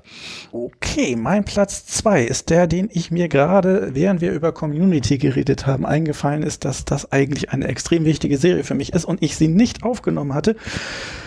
Deswegen jetzt ohne genaue Zeitangabe. Es ist Scrubs. Ich glaube, äh, Comedy-Serie, logisch. Mhm. Ähm, wir haben schon drüber gesprochen. Es kommt immer gut an, wenn ernsthafte Themen auch verbunden werden mit Albernheit. Ähm, es ist ein Zwischending von Albernheit zwischen, also ich mag auch Komödisieren, wo der Dialogwitz im Vordergrund steht und es alltägliche Dinge sind. Aber hier ist es so, dass es in einem Krankenhaus spielt. Es ist ein bisschen überkandidelt. Äh, abgeschwächt wird dadurch, dass die völlig äh, abstrusen Dinge sind immer Szenen, die äh, JD, die Hauptperson, als Tagtraum gerade hat. Mhm. Also er guckt dann immer nach oben und dann gibt es meistens irgendeine alberne Szene, die so in Wirklichkeit nicht stattfinden würde. Und dann geht's normal weiter. Dadurch ist es ein bisschen abgeschwächt äh, und nicht so wie in Community, wo man denn tatsächlich mitgehen muss, wenn äh, völlig abstruser Unsinn passiert, sondern man kann sich immer sagen, das denkt er sich ja nur aus. Trotzdem ist sie auch, was nicht in seinen Tagträumen passiert ist, sehr albern. Ähm, er hat eine merkwürdige Beziehung zu einem der Chefärzte Dr. Cox, der ihn immer fertig macht und, äh, und Mädchennamen gibt, ähm, aber sehr an ihm hängt. Es wird aber später, und das fand ich einerseits witzig, aber andererseits eben auch eine ernste Sache, irgendwann kommt Dr. Cox darauf, dass JD ihn total verehrt. Und der meinte, nee, nee, du willst so sein wie ich. Nicht mal ich will so sein wie ich. ähm, und es gibt eben auch Beziehungen und Todesfälle, die da drin verarbeitet werden. Und ich sehe da ein, ein System, wenn solche ernsthaften Dinge in lustige Dinge eingebracht werden können, auch sehr alberne Dinge und das trotzdem irgendwie passt, dann ist das etwas, was mich begeistert. Mhm. Und deswegen habe ich Scraps mit Begeisterung gesehen. Habe es jetzt in nachträglich kurz äh, aufgenommen. Wie gesagt, Jahreszahlen ähnliches hm, reiche ich vielleicht nach, aber äh, das ist mein Platz zwei von den Dingen, die ich gesehen habe, die mich, äh, meine ich, auch irgendwie beeinflusst haben. Jetzt Dein Platz zwei. Ja, ich, ich, war kurz am überlegen, ob ich auch noch mal ein bisschen umswitch, äh, nachdem du das gesagt hast, aber ich bleibe jetzt noch mal bei meinem Platz zwei, wobei ich auch da schon Schwierigkeiten habe, ich Platz zwei, Platz eins, ja, ich lasse es mal so, wie es von der emotionalen Wirkung vielleicht ist. Also Platz zwei von mir, ich habe da aber wie du keine äh, Jahreszahlen zu, ist Magnum, ist in den 80ern gelaufen ich habe Magnum vergessen. okay, also offensichtlich auch für die. Also Magnum, ähm, für wer das nicht kennt, es ist äh, spielt auf Hawaii, ist Privatdetektiv und ähm, für für die Serie, das fand ich eigentlich dafür damals auch schon recht progressiv. Ähm, er hat irgendwie jemanden, ich weiß nicht, einen Gefallen getan oder irgendwas für ihn getan, der sehr, sehr reich ist. Das ist Herr Masters. Ich weiß gar nicht, wie der Vorname heißt. Und der lässt ihn deswegen auf seinem Anwesen wohnen. Also du kann da und kann auch äh, seine Autos benutzen, also kann da äh, relativ viel. Da hat er aber doch eigentlich, äh, eigentlich sollte das Auto nicht benutzen, wurde immer wieder betont so, von, okay. von äh, wie heißt er nochmal mit den beiden Hunden? Ja, oh. genau, Higgins. Higgins, Higgins. Genau. Und also Higgins erinnert ihn immer wieder gerne daran, dass äh, bei dem äh, ja. Einkunft nicht das Auto mit drin war, der Ferrari, mit dem er immer durch die Gegend Also jedenfalls hat er da ein, ein Riesenanwesen, äh, super Geschichte. Und das Einzige, was so ein bisschen das Salz oder der, der Nachteil, mit dem er da zurechtkommen muss, ist, dass es auf diesem Anwesen auch einen Butler gibt. Und das ist Higgins, äh, grandios gespielt. Ähm, und äh, der halt immer auf Ordnung und dem ist, also Magnum ist ihm ein absoluter Dorn im Auge und er versucht halt immer irgendwie ähm, ihn zur Raison zu bringen, ihn einzuschränken, ihn nach Möglichkeit rauszuekeln. Wobei ich glaube, da gibt es auch irgendeine Folge, wo er es fast geschafft hat, aber den dann doch wieder irgendwie zurückholt. Aber die haben so eine, was ja für Serien auch immer sehr schön ist, so eine Hassliebe miteinander. Also und ähm, ja, Magnum ist, äh, äh, ist zwar Privatdetektiv, aber übernimmt dann halt auch immer so die Fälle, dass, dass er eigentlich nie auf den grünen Zweig kommt, weil er dann doch irgendwie kein Geld kriegt und das dann wieder aus Nettigkeit macht. Und hat noch einen Freund, T Zwei wichtige Freunde. Zwei den einen mit dem Hubschrauber. Genau, der eine hat einen Hubschrauber auch, so dass er also immer mit dem Hubschrauber rumfliegen kann, wo der auch immer ein bisschen rummuffelt, weil das äh, bezahlt er ja auch meistens nicht. Äh, und äh, dann den anderen, ach, aber der ist ein bisschen blass bei mir in Erinnerung. Ähm, da weiß ich gar nicht mehr. Jedenfalls, ähm, was mich, weswegen die für mich wichtig war, ist, äh, das ist so in der Zeit, wo ich Teenager war und ich fand Magnum ähm, war als für mich ja, ein Männervorbild ist fast, also ist jetzt nicht so, dass ich wie Magnum sein wollte, aber ich fand Magnum hat so gezeigt, man kann halt ein cooler Kerl sein, ohne dass man irgendwie auf dicke Hose machen muss oder dass man, äh, dass man ähm, mein klar, der ist zwar auch mit dicken Schlitten rumgefahren, aber der hatte ja eigentlich kein Geld in der Folge und war eigentlich immer ziemlich cool und lässig drauf und relativ entspannt auch in allen Sachen. So, das, und das man fand kann nett sein. Ja, und vor allen Dingen, man kann auch entspannt bleiben. Wenn und man kann einen Schnurrbart tragen. ja, stimmt.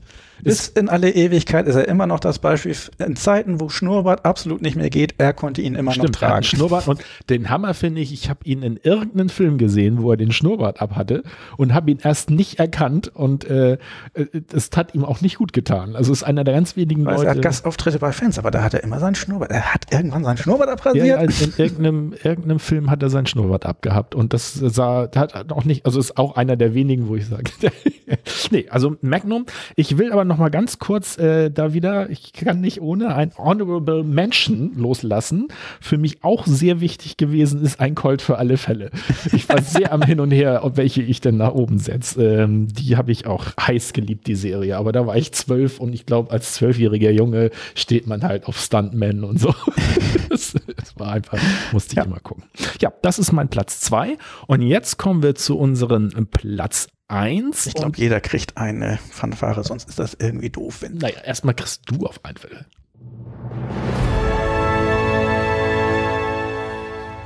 So.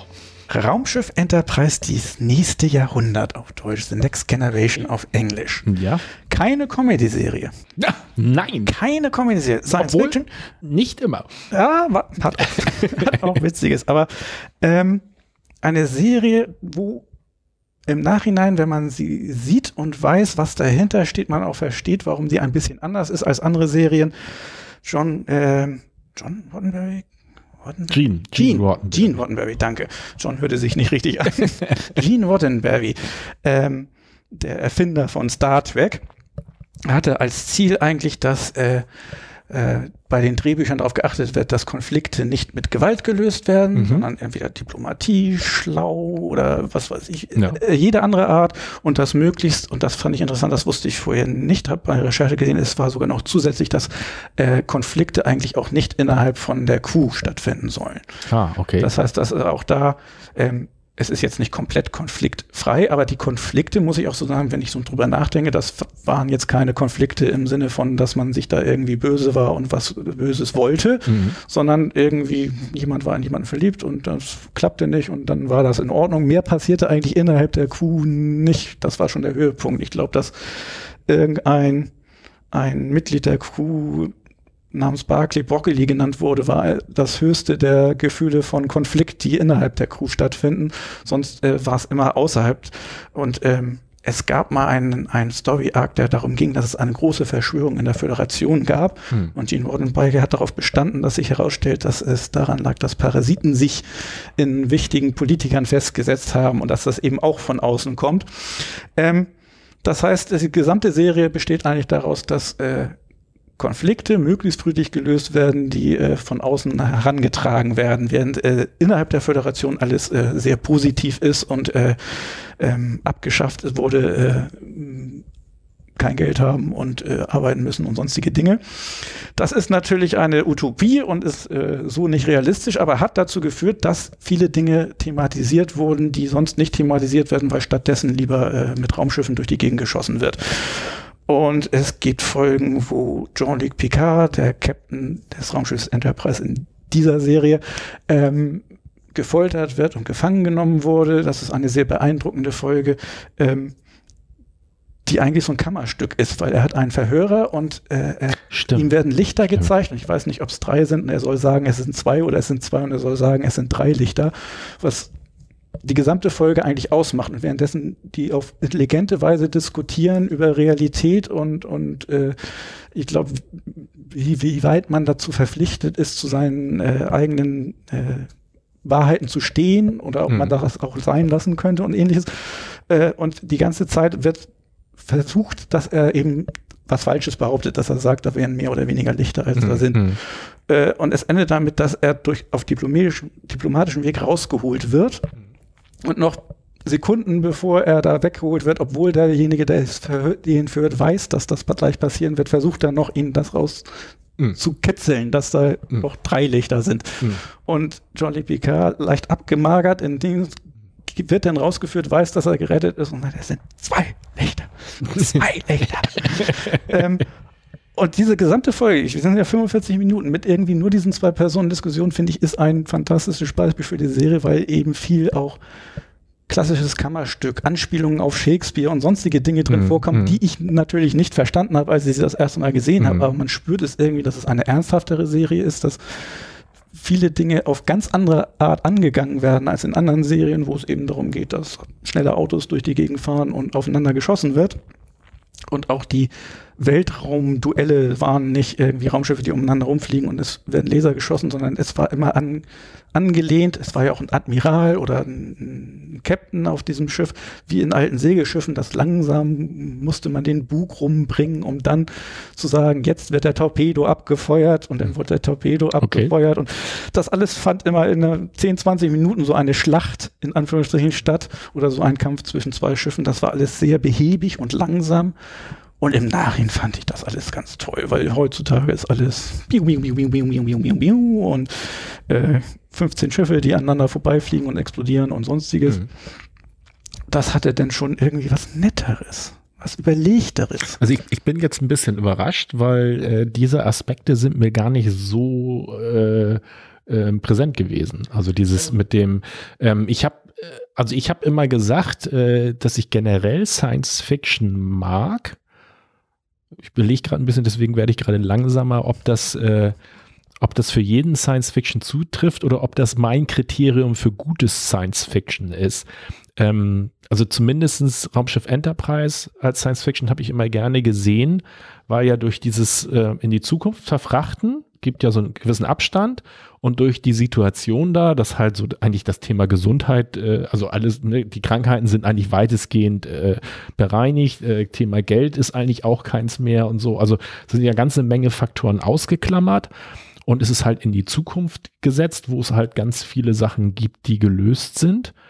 Aber man trotzdem sieht, dass eine Menge ähm, Probleme da genauso auftreten, wo man eigentlich sagen kann, das ist analog zu uns, was weiß ich, die Vereinten Nationen äh, kommen nicht überein oder so oder ähm, Kommunikation mit, mit, mit, mit anderen Völkern, da dann oft Rassen, ähm, also dass immer so kleine Sachen drin sind. Natürlich sind auch manchmal diese, die mag ich auch gern, diese Science-Fiction-Sachen mit verschiedenen Zeitebenen oder sowas oder äh, irgendwelchen Zeitschleifen oder solche Dinge mit drin, ähm, die, die ich auch mal ganz gut finde. Aber wie du auch sagst da, das mit der Folge, ähm, dass die auch oft sehr, sehr ernste, also Sachen schon, also ernste Problematiken thematisiert haben in diesem ganzen Setting.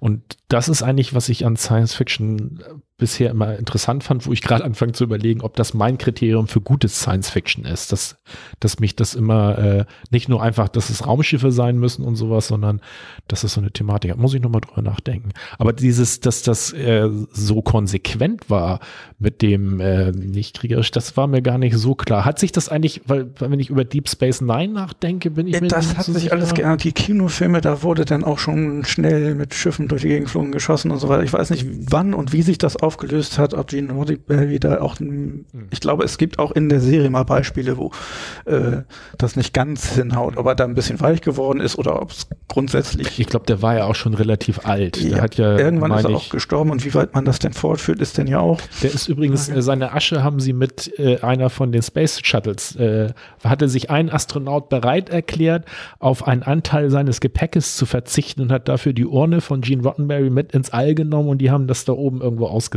Das finde ich ja auch süß.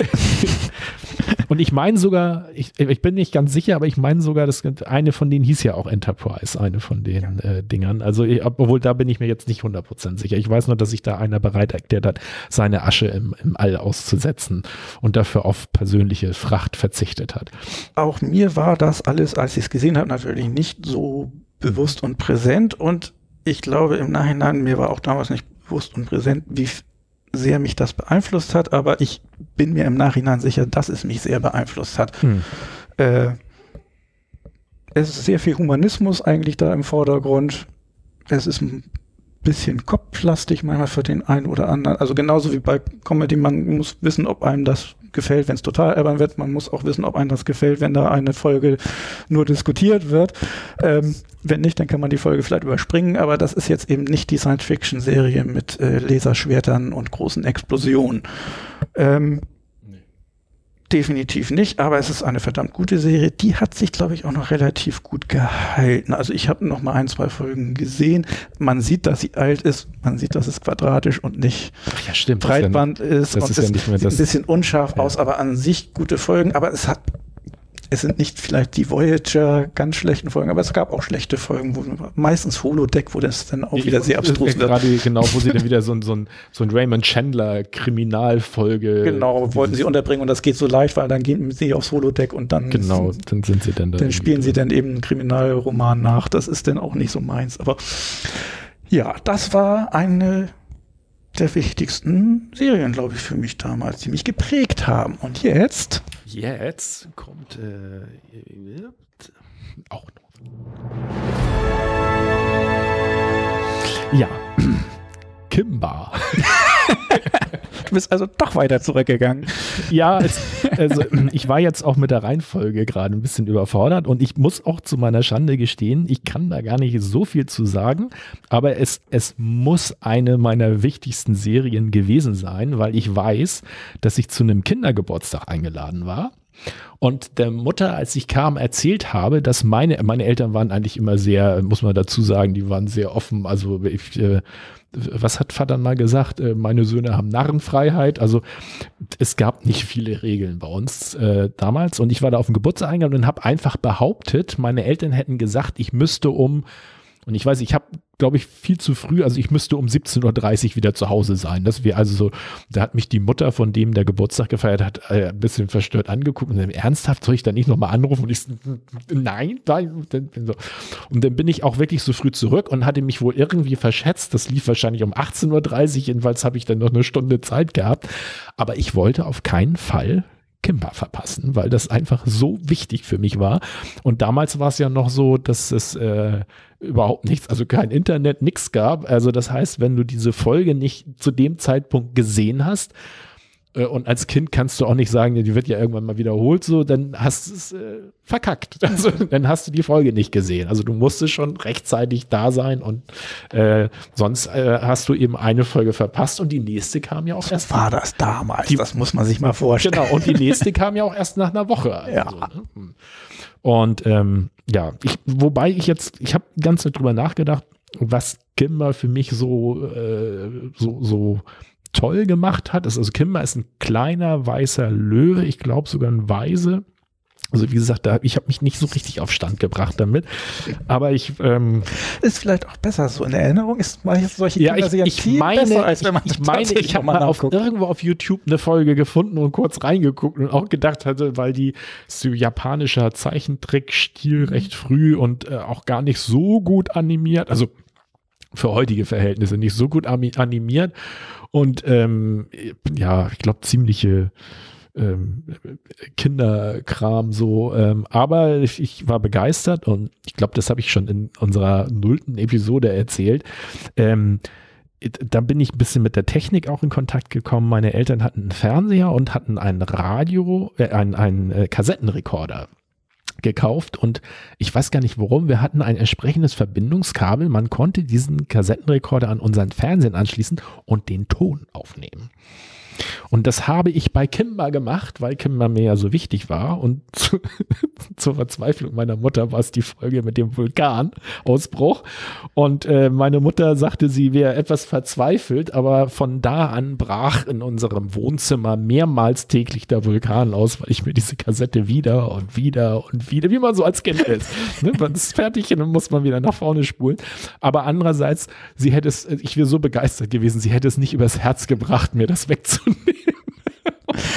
das oh, durchlitten. Also, Wo wir gerade von alter Technik reden, habe ich das dir eigentlich auch schon mal erzählt, wie ich, ähm, wir hatten ja dann einen riesigen Röhrenfernseher und der ja. wurde immer sehr warm, äh, wenn man Fernsehen guckt und immer wenn ich heimlich Fernsehen geguckt habe, weil die Eltern mal nicht da waren, dann kamen die immer nach Hause und irgendwann hatte ich spitz gekriegt, woher die immer wussten, dass ich heimlich Fernsehen geguckt habe. Weil Vater ging zum Fernseher und fühlte, ob der warm war. Ah, okay. Und wusste dann, ah, da hat wieder heimlich Fernsehen geguckt, obwohl er es nicht sollte. Ich war ja ein wahnsinnig schlaues Kind. Das nächste Mal, als ich heimlich Fernsehen geguckt habe, habe ich dafür gesorgt, dass der nicht warm war, indem ich kaltes Wasser drauf gekippt habe. Und Vater kam nach Hause Super und Idee. fühlte einen kaltwassernassen Fernseher und war etwas perplex. Ja. Und ich hielt mich für so schlau. Ja. Ah, ja. Herrlich. Platsch, aber es stimmt. Ich kann mich noch, da kann ich mich sogar noch dran erinnern, dass äh, äh, Eltern irgendwie auch zu mir kamen und mit mir sehr ernst gesprochen haben, dass ich auch ruhig zugeben könnte, aber das mit dem Wasser auf dem Fernseher wäre keine gute Idee, so, wo ich so erst dachte, so, äh, was, wie, äh, warum sollte ich Wasser auf dem Fernseher kippen? ja. War dir da schon etwas klarer, wie doof das Ja, ich meine, das, aber das vier Jahre Unterschied macht ja schon eine Menge aus da bei dem, bei dem, äh, ja. Ich habe ähm, noch mal ein bisschen drüber nachgedacht, was jetzt, warum Kimber für mich so wichtig war, aber ich kann da nicht wirklich eine Antwort zu geben. Also es war einfach für mich eine, eine wichtige Serie. Was ich aber weiß, ist, äh, ich war mit Zeichentrick-Sachen immer gut zu kriegen. Und es gibt auch noch eine Geschichte mit und so, also so ein bisschen das Setting ist, glaube ich, so ähnlich gewesen. Der Kimber war, meine ich, auch ein, ein Löwenweise oder sowas. Und äh, meine Eltern sind mit mir in Bambi damals reingegangen, ganz früh. Da war ich, glaube ich, vier oder fünf Jahre. Also ich war sehr, sehr klein. Wo Bambis Mutti stirbt. Genau, und die stirbt ja gleich am Anfang. Und meine Eltern waren drauf und dran, aus dem Kino wieder rauszugehen, weil ich hab geheult. das Zeug. und konnte gar nicht wieder aufhören. Ich war so völlig verzweifelt. Ich weiß nicht, ob es Bambi war, es kann sein, oder Kapp und Kappa, wo irgendjemand erschossen wird. Ja, also ich weiß, dass ich irgendwo in einem Kino saß und, und dieses, dieses Smug-Face hatte, weil ich kenne ja erfahrener Fernseh- und Filmgucker, ich weiß ja, wie das funktioniert, da stirbt niemand, das macht man nicht. Bam! Ah! Hab ich geheult. Nicht nur, weil da jemand erschossen wurde, was schlimm genug war, aber auch, dass diese, diese Grunderwartung, diese Grundsicherheit an der Welt, dass in einem, einem Zeichentrickfilm niemand stirbt, wurde Ja. so einfach Ja. zerstört. Ja, ja, ja, nee, das war, da war ich bei Kapp und Kappa aber auch ein bisschen überrascht und fand den auch doof, also so, weil ich finde, bei Disney hat, hat sowas keinen Platz, das kann nicht sein. Gar nicht. Also die frühen Disneys haben eigentlich fast immer irgendwelche auch etwas schlimmeren Stellen von Bambis Tod und was weiß ich was. Das haben sie sich dann irgendwann ein bisschen abgewöhnt. Ah, So, jetzt muss ich dir die Frage stellen. Wir müssen ja auch noch klären, was du gucken willst fürs Ja. nächste Mal das Thema und so weiter. Und wir sind schon fast bei eineinhalb Stunden. Machen wir die 1970-Rubrik überhaupt noch? Was, das willst du jetzt hier in der Serie, äh, in, in unserem Podcast? Ja, ich will den Force Wall mal breaken und darüber reden. wir Wir reden jetzt mal eine halbe Stunde darüber, ob wir das Genau. diese Viertelstunde noch machen sollen. ja. Ja, ich weiß nicht, findest du nicht? Oder wir machen das, Aber äh, es, wir, wir können wir, ja auch, werden es nicht hinkriegen, dass wir dann einfach nur zwei, drei Sätze zu irgendwas sagen. Das wird Ja. dann zu lang, glaube ich. ja, dann, ähm, Es sei denn, wir sagen jetzt einfach, wir gucken mal kurz und jeder darf zu einer Serie was sagen von 1970. Oder ist dir das denn zu wieder zu wenig und dann lieber ein bisschen ausführlicher irgendwann anders? Nö, dann lass uns doch, ich wollte sowieso nicht so, so, äh, so genau drauf eingehen. Ich muss sowieso gucken, du hast dir, glaube ich, richtig vorbereitet. Ich hatte nur mal so reingeguckt. Ich habe einfach mal durchgeguckt, was 1970 angefangen hat für Serien und habe geguckt, was ich davon kannte. Nur kennen, Mhm. ohne dass ich da irgendwie einen großen Bezug zu habe, waren eins, zwei, drei, vier, fünf und nur eine davon ist eine, die ich in Erinnerung habe, tatsächlich gesehen zu haben, was denn ja auch noch später gewesen sein muss, weil wenn die dann in den USA 1970 angefahren ist, dann ist das bei uns ja deutlich später passiert. Also ich würde sagen, wir machen diese Rubrik jetzt und versuchen die mal zügig zu machen und äh, trotzdem müssen wir noch mal ganz kurz historische Serien. Heute Hm. 1970. Was 1970 gestartet hat und mir was sagt, waren die Abenteuer des Herrn Tau. Pan? Nicht? Achso. Also die Serie hieß die Abenteuer des Herrn Tau, es war Ach. Pantau. echt? Also Okay. ich bin mir sicher, dass ich es rauskopiert habe mit Copy Stimmt, sehe ich jetzt hier auch gerade, ja. Deswegen, ja. Aber äh, Ich, Pantau, ich, ich, bei mir ist er nur unter Pantau abgespeichert. bei Also, mir auch. Der Mime mit der Melone, mit irgendwelchen merkwürdigen Bewegungen und dann passierte Dem hat er was. irgendwie so drauf geklopft und längs Genau. gestrichen und dann wurde er entweder klein oder wieder groß. Ja, solche Dinge, das ist grobe Erinnerung, aber das ist auch alles, was ich darüber noch in Erinnerung habe. Catwiesel ist da angefangen. Ja. Habe ich nicht wirklich gesehen. Ich meine, in Erinnerung zu haben, vielleicht habe ich mal eine Folge gesehen, dass es irgendein merkwürdiger, bärtiger Typ war, der ein bisschen schräg war und offensichtlich aus der Vergangenheit in die Zukunft. Ja, der ist, glaube ich, von gereist ist. 1000 irgendwas in die 70er Jahre transportiert worden. Und, die damalige äh, Jetztzeit. Genau, und ich habe irgendwie zwei, drei Folgen, aber ist auch schon ewig her. Ich weiß nur immer noch, dass der dann irgendwann mal, also für den war das dann ja immer Magie, dass er dann den Lichtschalter und dann war immer dabei immer Magie mit Licht an, Licht aus, Licht an, Licht aus zu machen. Ähm, äh, war, glaube ich, ganz amüsant, gab, glaube ich, zwei Staffeln und äh, ich glaube, in jeder Staffel ist er wieder in, in die Zukunft geschleudert worden und dann irgendwie versucht hatte, es am Ende der Staffel wieder geschafft, in die Vergangenheit zu kommen. Ja, Dann die dritte von fünf Dingen, die mir was sagte. Tatort hat angefangen. Ja. 1970. ja, Wer sich dafür interessiert, die Meinung meines Bruders ist, glaube ich, in der letzten Folge Genau. zur Sprache gekommen. Äh, läuft heute noch, ist ja auch erstaunlich genug. Denn die vierte von fünf Dingen, die mir aufgefallen sind, Kleiner König Kalle Wirsch von der Augsburger Puppenkiste. Ich kann mich nicht Ah. erinnern, das gesehen zu haben, Okay. aber die Augsburger Puppenkiste ist mir natürlich ein Begriff und habe ich viel und gerne das geguckt. hatte ich jetzt aber auch nicht gewusst. Ich dachte, die wäre ein bisschen später in den 70er Jahren. Jahren erst losgegangen, dass die, äh, müsste man eigentlich mal gucken. Ich meine, ich hatte 70, also. Nee, nee, ich, ich, ich habe da überhaupt nicht geguckt. Ich war nur jetzt überrascht, als du das gesagt hast. Aber stimmt. Ich weiß noch, man konnte irgendwie ja. einstellen, da wo ich geguckt habe, der Link, den du mir geschickt hast, 1970 oder 70er Jahre. Und ich meine, ich hätte 70er Jahre weggemacht und nur 70 geguckt. Und das letzte, und das ist was, was ich wirklich geguckt habe, im Männerwirtschaft. Ah, das hatte ich jetzt äh, auch erwähnen wollen, ja. Das, was ich eigentlich immer in Erinnerung hatte, als dass das denn ja verfilmt wurde mit Walter Matter und Jack Lemmon. Jetzt habe ich in der Recherche festgestellt, der Film war zuerst da, 68, und darauf wurde die Serie gemacht, nicht andersrum, wie ich dachte. Mhm. Ähm, und ich meine, dass ich vielleicht sogar mehr den Film Erinnerung habe als die Serie, aber ich glaube, die Serie habe ich auch gesehen. Zwei Typen, einer ein Hypochonder und äh, sehr akkurater Typ und ein Chaot äh, ziehen zusammen und wie das eben die Grundlage jeder Comedy-Serie ist, auf engen Raum verschiedene Charaktere und dann ja. laufen ja. lassen. Also der Film ist wirklich sehenswert. Ich meine, ich habe irgendwann auch mal äh, eine Staffel oder zwei von dieser Serie gesehen, war aber ein bisschen enttäuscht, weil ich den Film vorher gesehen habe und der ist natürlich äh, noch ein bisschen hochkarätiger, aber ich, einer von beiden war ja in beiden drin, ne? Ähm, nee, Walter Mötter ja. und Jack Lemmon waren im Film und es waren beides andere. Ach, Klug, ach da habe ich Klugman wahrscheinlich mit, mit äh, einem von den beiden verwechselt, ne? Oh, verdammt, nicht aufgeschrieben. Felix Unger und Oscar Madison sind die Namen in der Serie. Yes. Aber ähm, es waren jedenfalls andere Schauspieler, ja. ja. Also so, das war alles, was ich kannte von 1970. Ja, ganz, ganz ernsthaft hast du mir damit eigentlich auch alles weggenommen. Ähm, Männerwirtschaft habe ich, äh, war auch was, was ich gekannt habe. Da du ja etwas ähm, älter bist, dachte ich, vielleicht hast du noch irgendwas anderes auf dem nee, Kasten. Ich habe hab so ein bisschen reingeguckt. Das Einzige, was ich gesehen habe, was mich ein bisschen gewundert hat, ähm, aber das ist auch an mir, man, dazu kommt aber wahrscheinlich auch, dass man sagen muss, in der Zeit war es ja noch klassisches Fernsehen. Das heißt, man war darauf angewiesen, dass diese Serie ähm, vom ersten oder zweiten Programm äh, gekauft, synchronisiert und ausgestrahlt wurde. Ähm, das ist ja nicht so wie heute, dass du das von überall irgendwie herkriegen kannst. Und wenn das nicht gemacht wurde, dann gab es das halt auch nicht. Oder manchmal ist es auch Jahre später. Also ich habe schon ein paar einigen Serien festgestellt, wo ich so gedacht habe, so, huch, wieso ist die denn, die gab es schon 75? Ich habe die doch in den 80ern geguckt, ja, weil die halt später gekauft und dann bei uns ausgestrahlt wurde. Ja.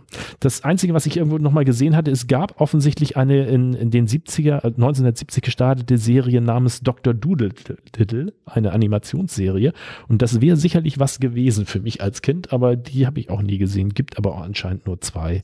Folgen. Doolittle. Ich kann mich noch an Dr. Snuggles erinnern. Erinnerst du dich an den noch?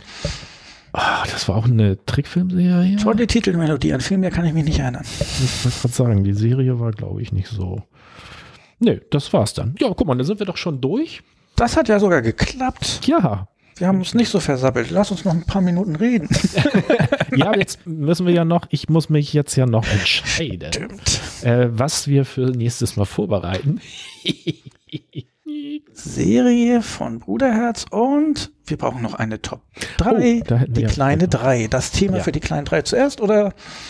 Ähm, ja, lass uns doch mal kurz gucken. Serienfragen. Also, ähm, beste unerwartete Wendung. Erst langweilig, dann später doch gut. Serien, die mich berührt haben. Äh, meine ersten Serien haben wir ja gerade gemacht. Emotionen geweckt. Lieblingsschauspieler. Beste Nebendarsteller. Gute Dialoge. Ähm, beste Musik. Hm. Also äh, hat mich berührt und äh, was war das andere? Das ist ja nah dran, als ja. war mir wichtig. Ja. Okay, da könnte man eine neuere nehmen und nicht in frühere gucken, aber ansonsten genau. vielleicht ein anderes Thema lieber. Ähm, Musik, schlechtestes Ende, bestes Intros könnten wir machen. Bestes Intro finde ich gar nicht schlecht. Das kann Musik sein oder wie es aussieht. Vielleicht sogar eine Serie, die man nicht mochte, aber wegen des Intros geguckt hat und festgestellt, ist nicht so toll. Oder sogar eine Lieblingsserie finden. Aber vielleicht haben die alle gar nicht so gute Intros. Nehmen wir bestes Intro. Bestes Intro. Also, welche Serie, die, die Serien mit den aus meiner Sicht drei besten Intros. Und als Serie, die wir besprechen, die ich äh, wichtig finde, nehmen wir dann diesmal Grey's Anatomy. Grace! Wollte ich die nicht schon mal gucken, weil ich dachte, die wäre dran und dann war es aber was anderes. Ja, ich, ich hatte zwischen letztes Mal zwischen Bosch und Grace Anatomy sehr geschwankt. Das war das, genau. Und, und ich wollte schon Grace Anatomy anfangen. Du sagtest, aber ich habe mich doch für Bosch entschieden. Ja, genau. Und ähm, ähm, ich habe mich jetzt auch dafür entschieden, weil ich so ein bisschen überlegt habe, dass wir ein bisschen bunt bleiben, äh, weil sonst die anderen Sachen, die mir gerade sonst noch so eingefallen waren, waren alles schon wieder so mehr Richtung Crime und also Krimi oder sowas. Und da aber dann so, hm. haben wir doch immer abwechselnd. Ich Comedy, du Crime. Ich Comedy. Ja, und jetzt habe ich ähm, Emotion. Drama. Drama. Drama, Baby. Dra ähm, Dramedy gibt es ja auch noch. Ähm, Grey's Anatomy ist aber jetzt eine schon sehr lange laufende, genau. viele Folgen. Und 16. nicht eine 16. Staffel. Das heißt, also ich, ich würde sagen, du guckst auf alle Fälle Folge 1 und dann wollte ich noch mal rausgucken. Äh, ich meine, es gibt irgendwo eine sehr, ja, wenn man es denn mag, beeindruckende Doppelfolge, die so ein bisschen auf dem, den Punkt also die sozusagen die Elemente enthält, die so diese Serie macht, die muss ich dir nochmal rausgucken und dann sagen. Also Folge 1 auf alle Fälle, äh, damit du so ein bisschen den Einstieg hast und dann äh, instruierst du mich weiter. Instruiere, instruiere ich dich, welche zwei Staffeln du dann noch gucken musst. Okay. Gut. Gut, äh, ja. dann, das war's schon, ne? Und wir haben okay. wieder. Ne, anderthalb Stunden plus, ne, finde eigentlich so, kann man, so, ne? Ja, vielleicht sollten wir am Anfang noch ein bisschen schneiden, damit wir denn am Ende für 1970, da sind wir jetzt ein bisschen durchgelaufen, obwohl war eigentlich in Ordnung. Ja, finde ich auch. Also oh. ich finde, das war, war gut. Ich muss das nur auch vorbereiten. Fühlte sich gut und rund an und war genau. jetzt nicht überlang. Ja, genau. Okay, gut. wir sind sagen, glücklich. Ja, ja auch. genau. Unsere, ähm, wie viel haben wir jetzt? Sechs, sieben, acht. Also, ähm, ja, unsere Fanbase. Hörst du mal auf. Gut. Das, Dann, das wird nie ein ernsthafter Podcast, wenn du immer mit Mama und Papa das War das das Ziel, dass das ein ernsthafter Podcast ist? Wir wünschen euch noch einen schönen Tag, Nacht, was auch immer und äh, bis zum nächsten Mal. Ciao.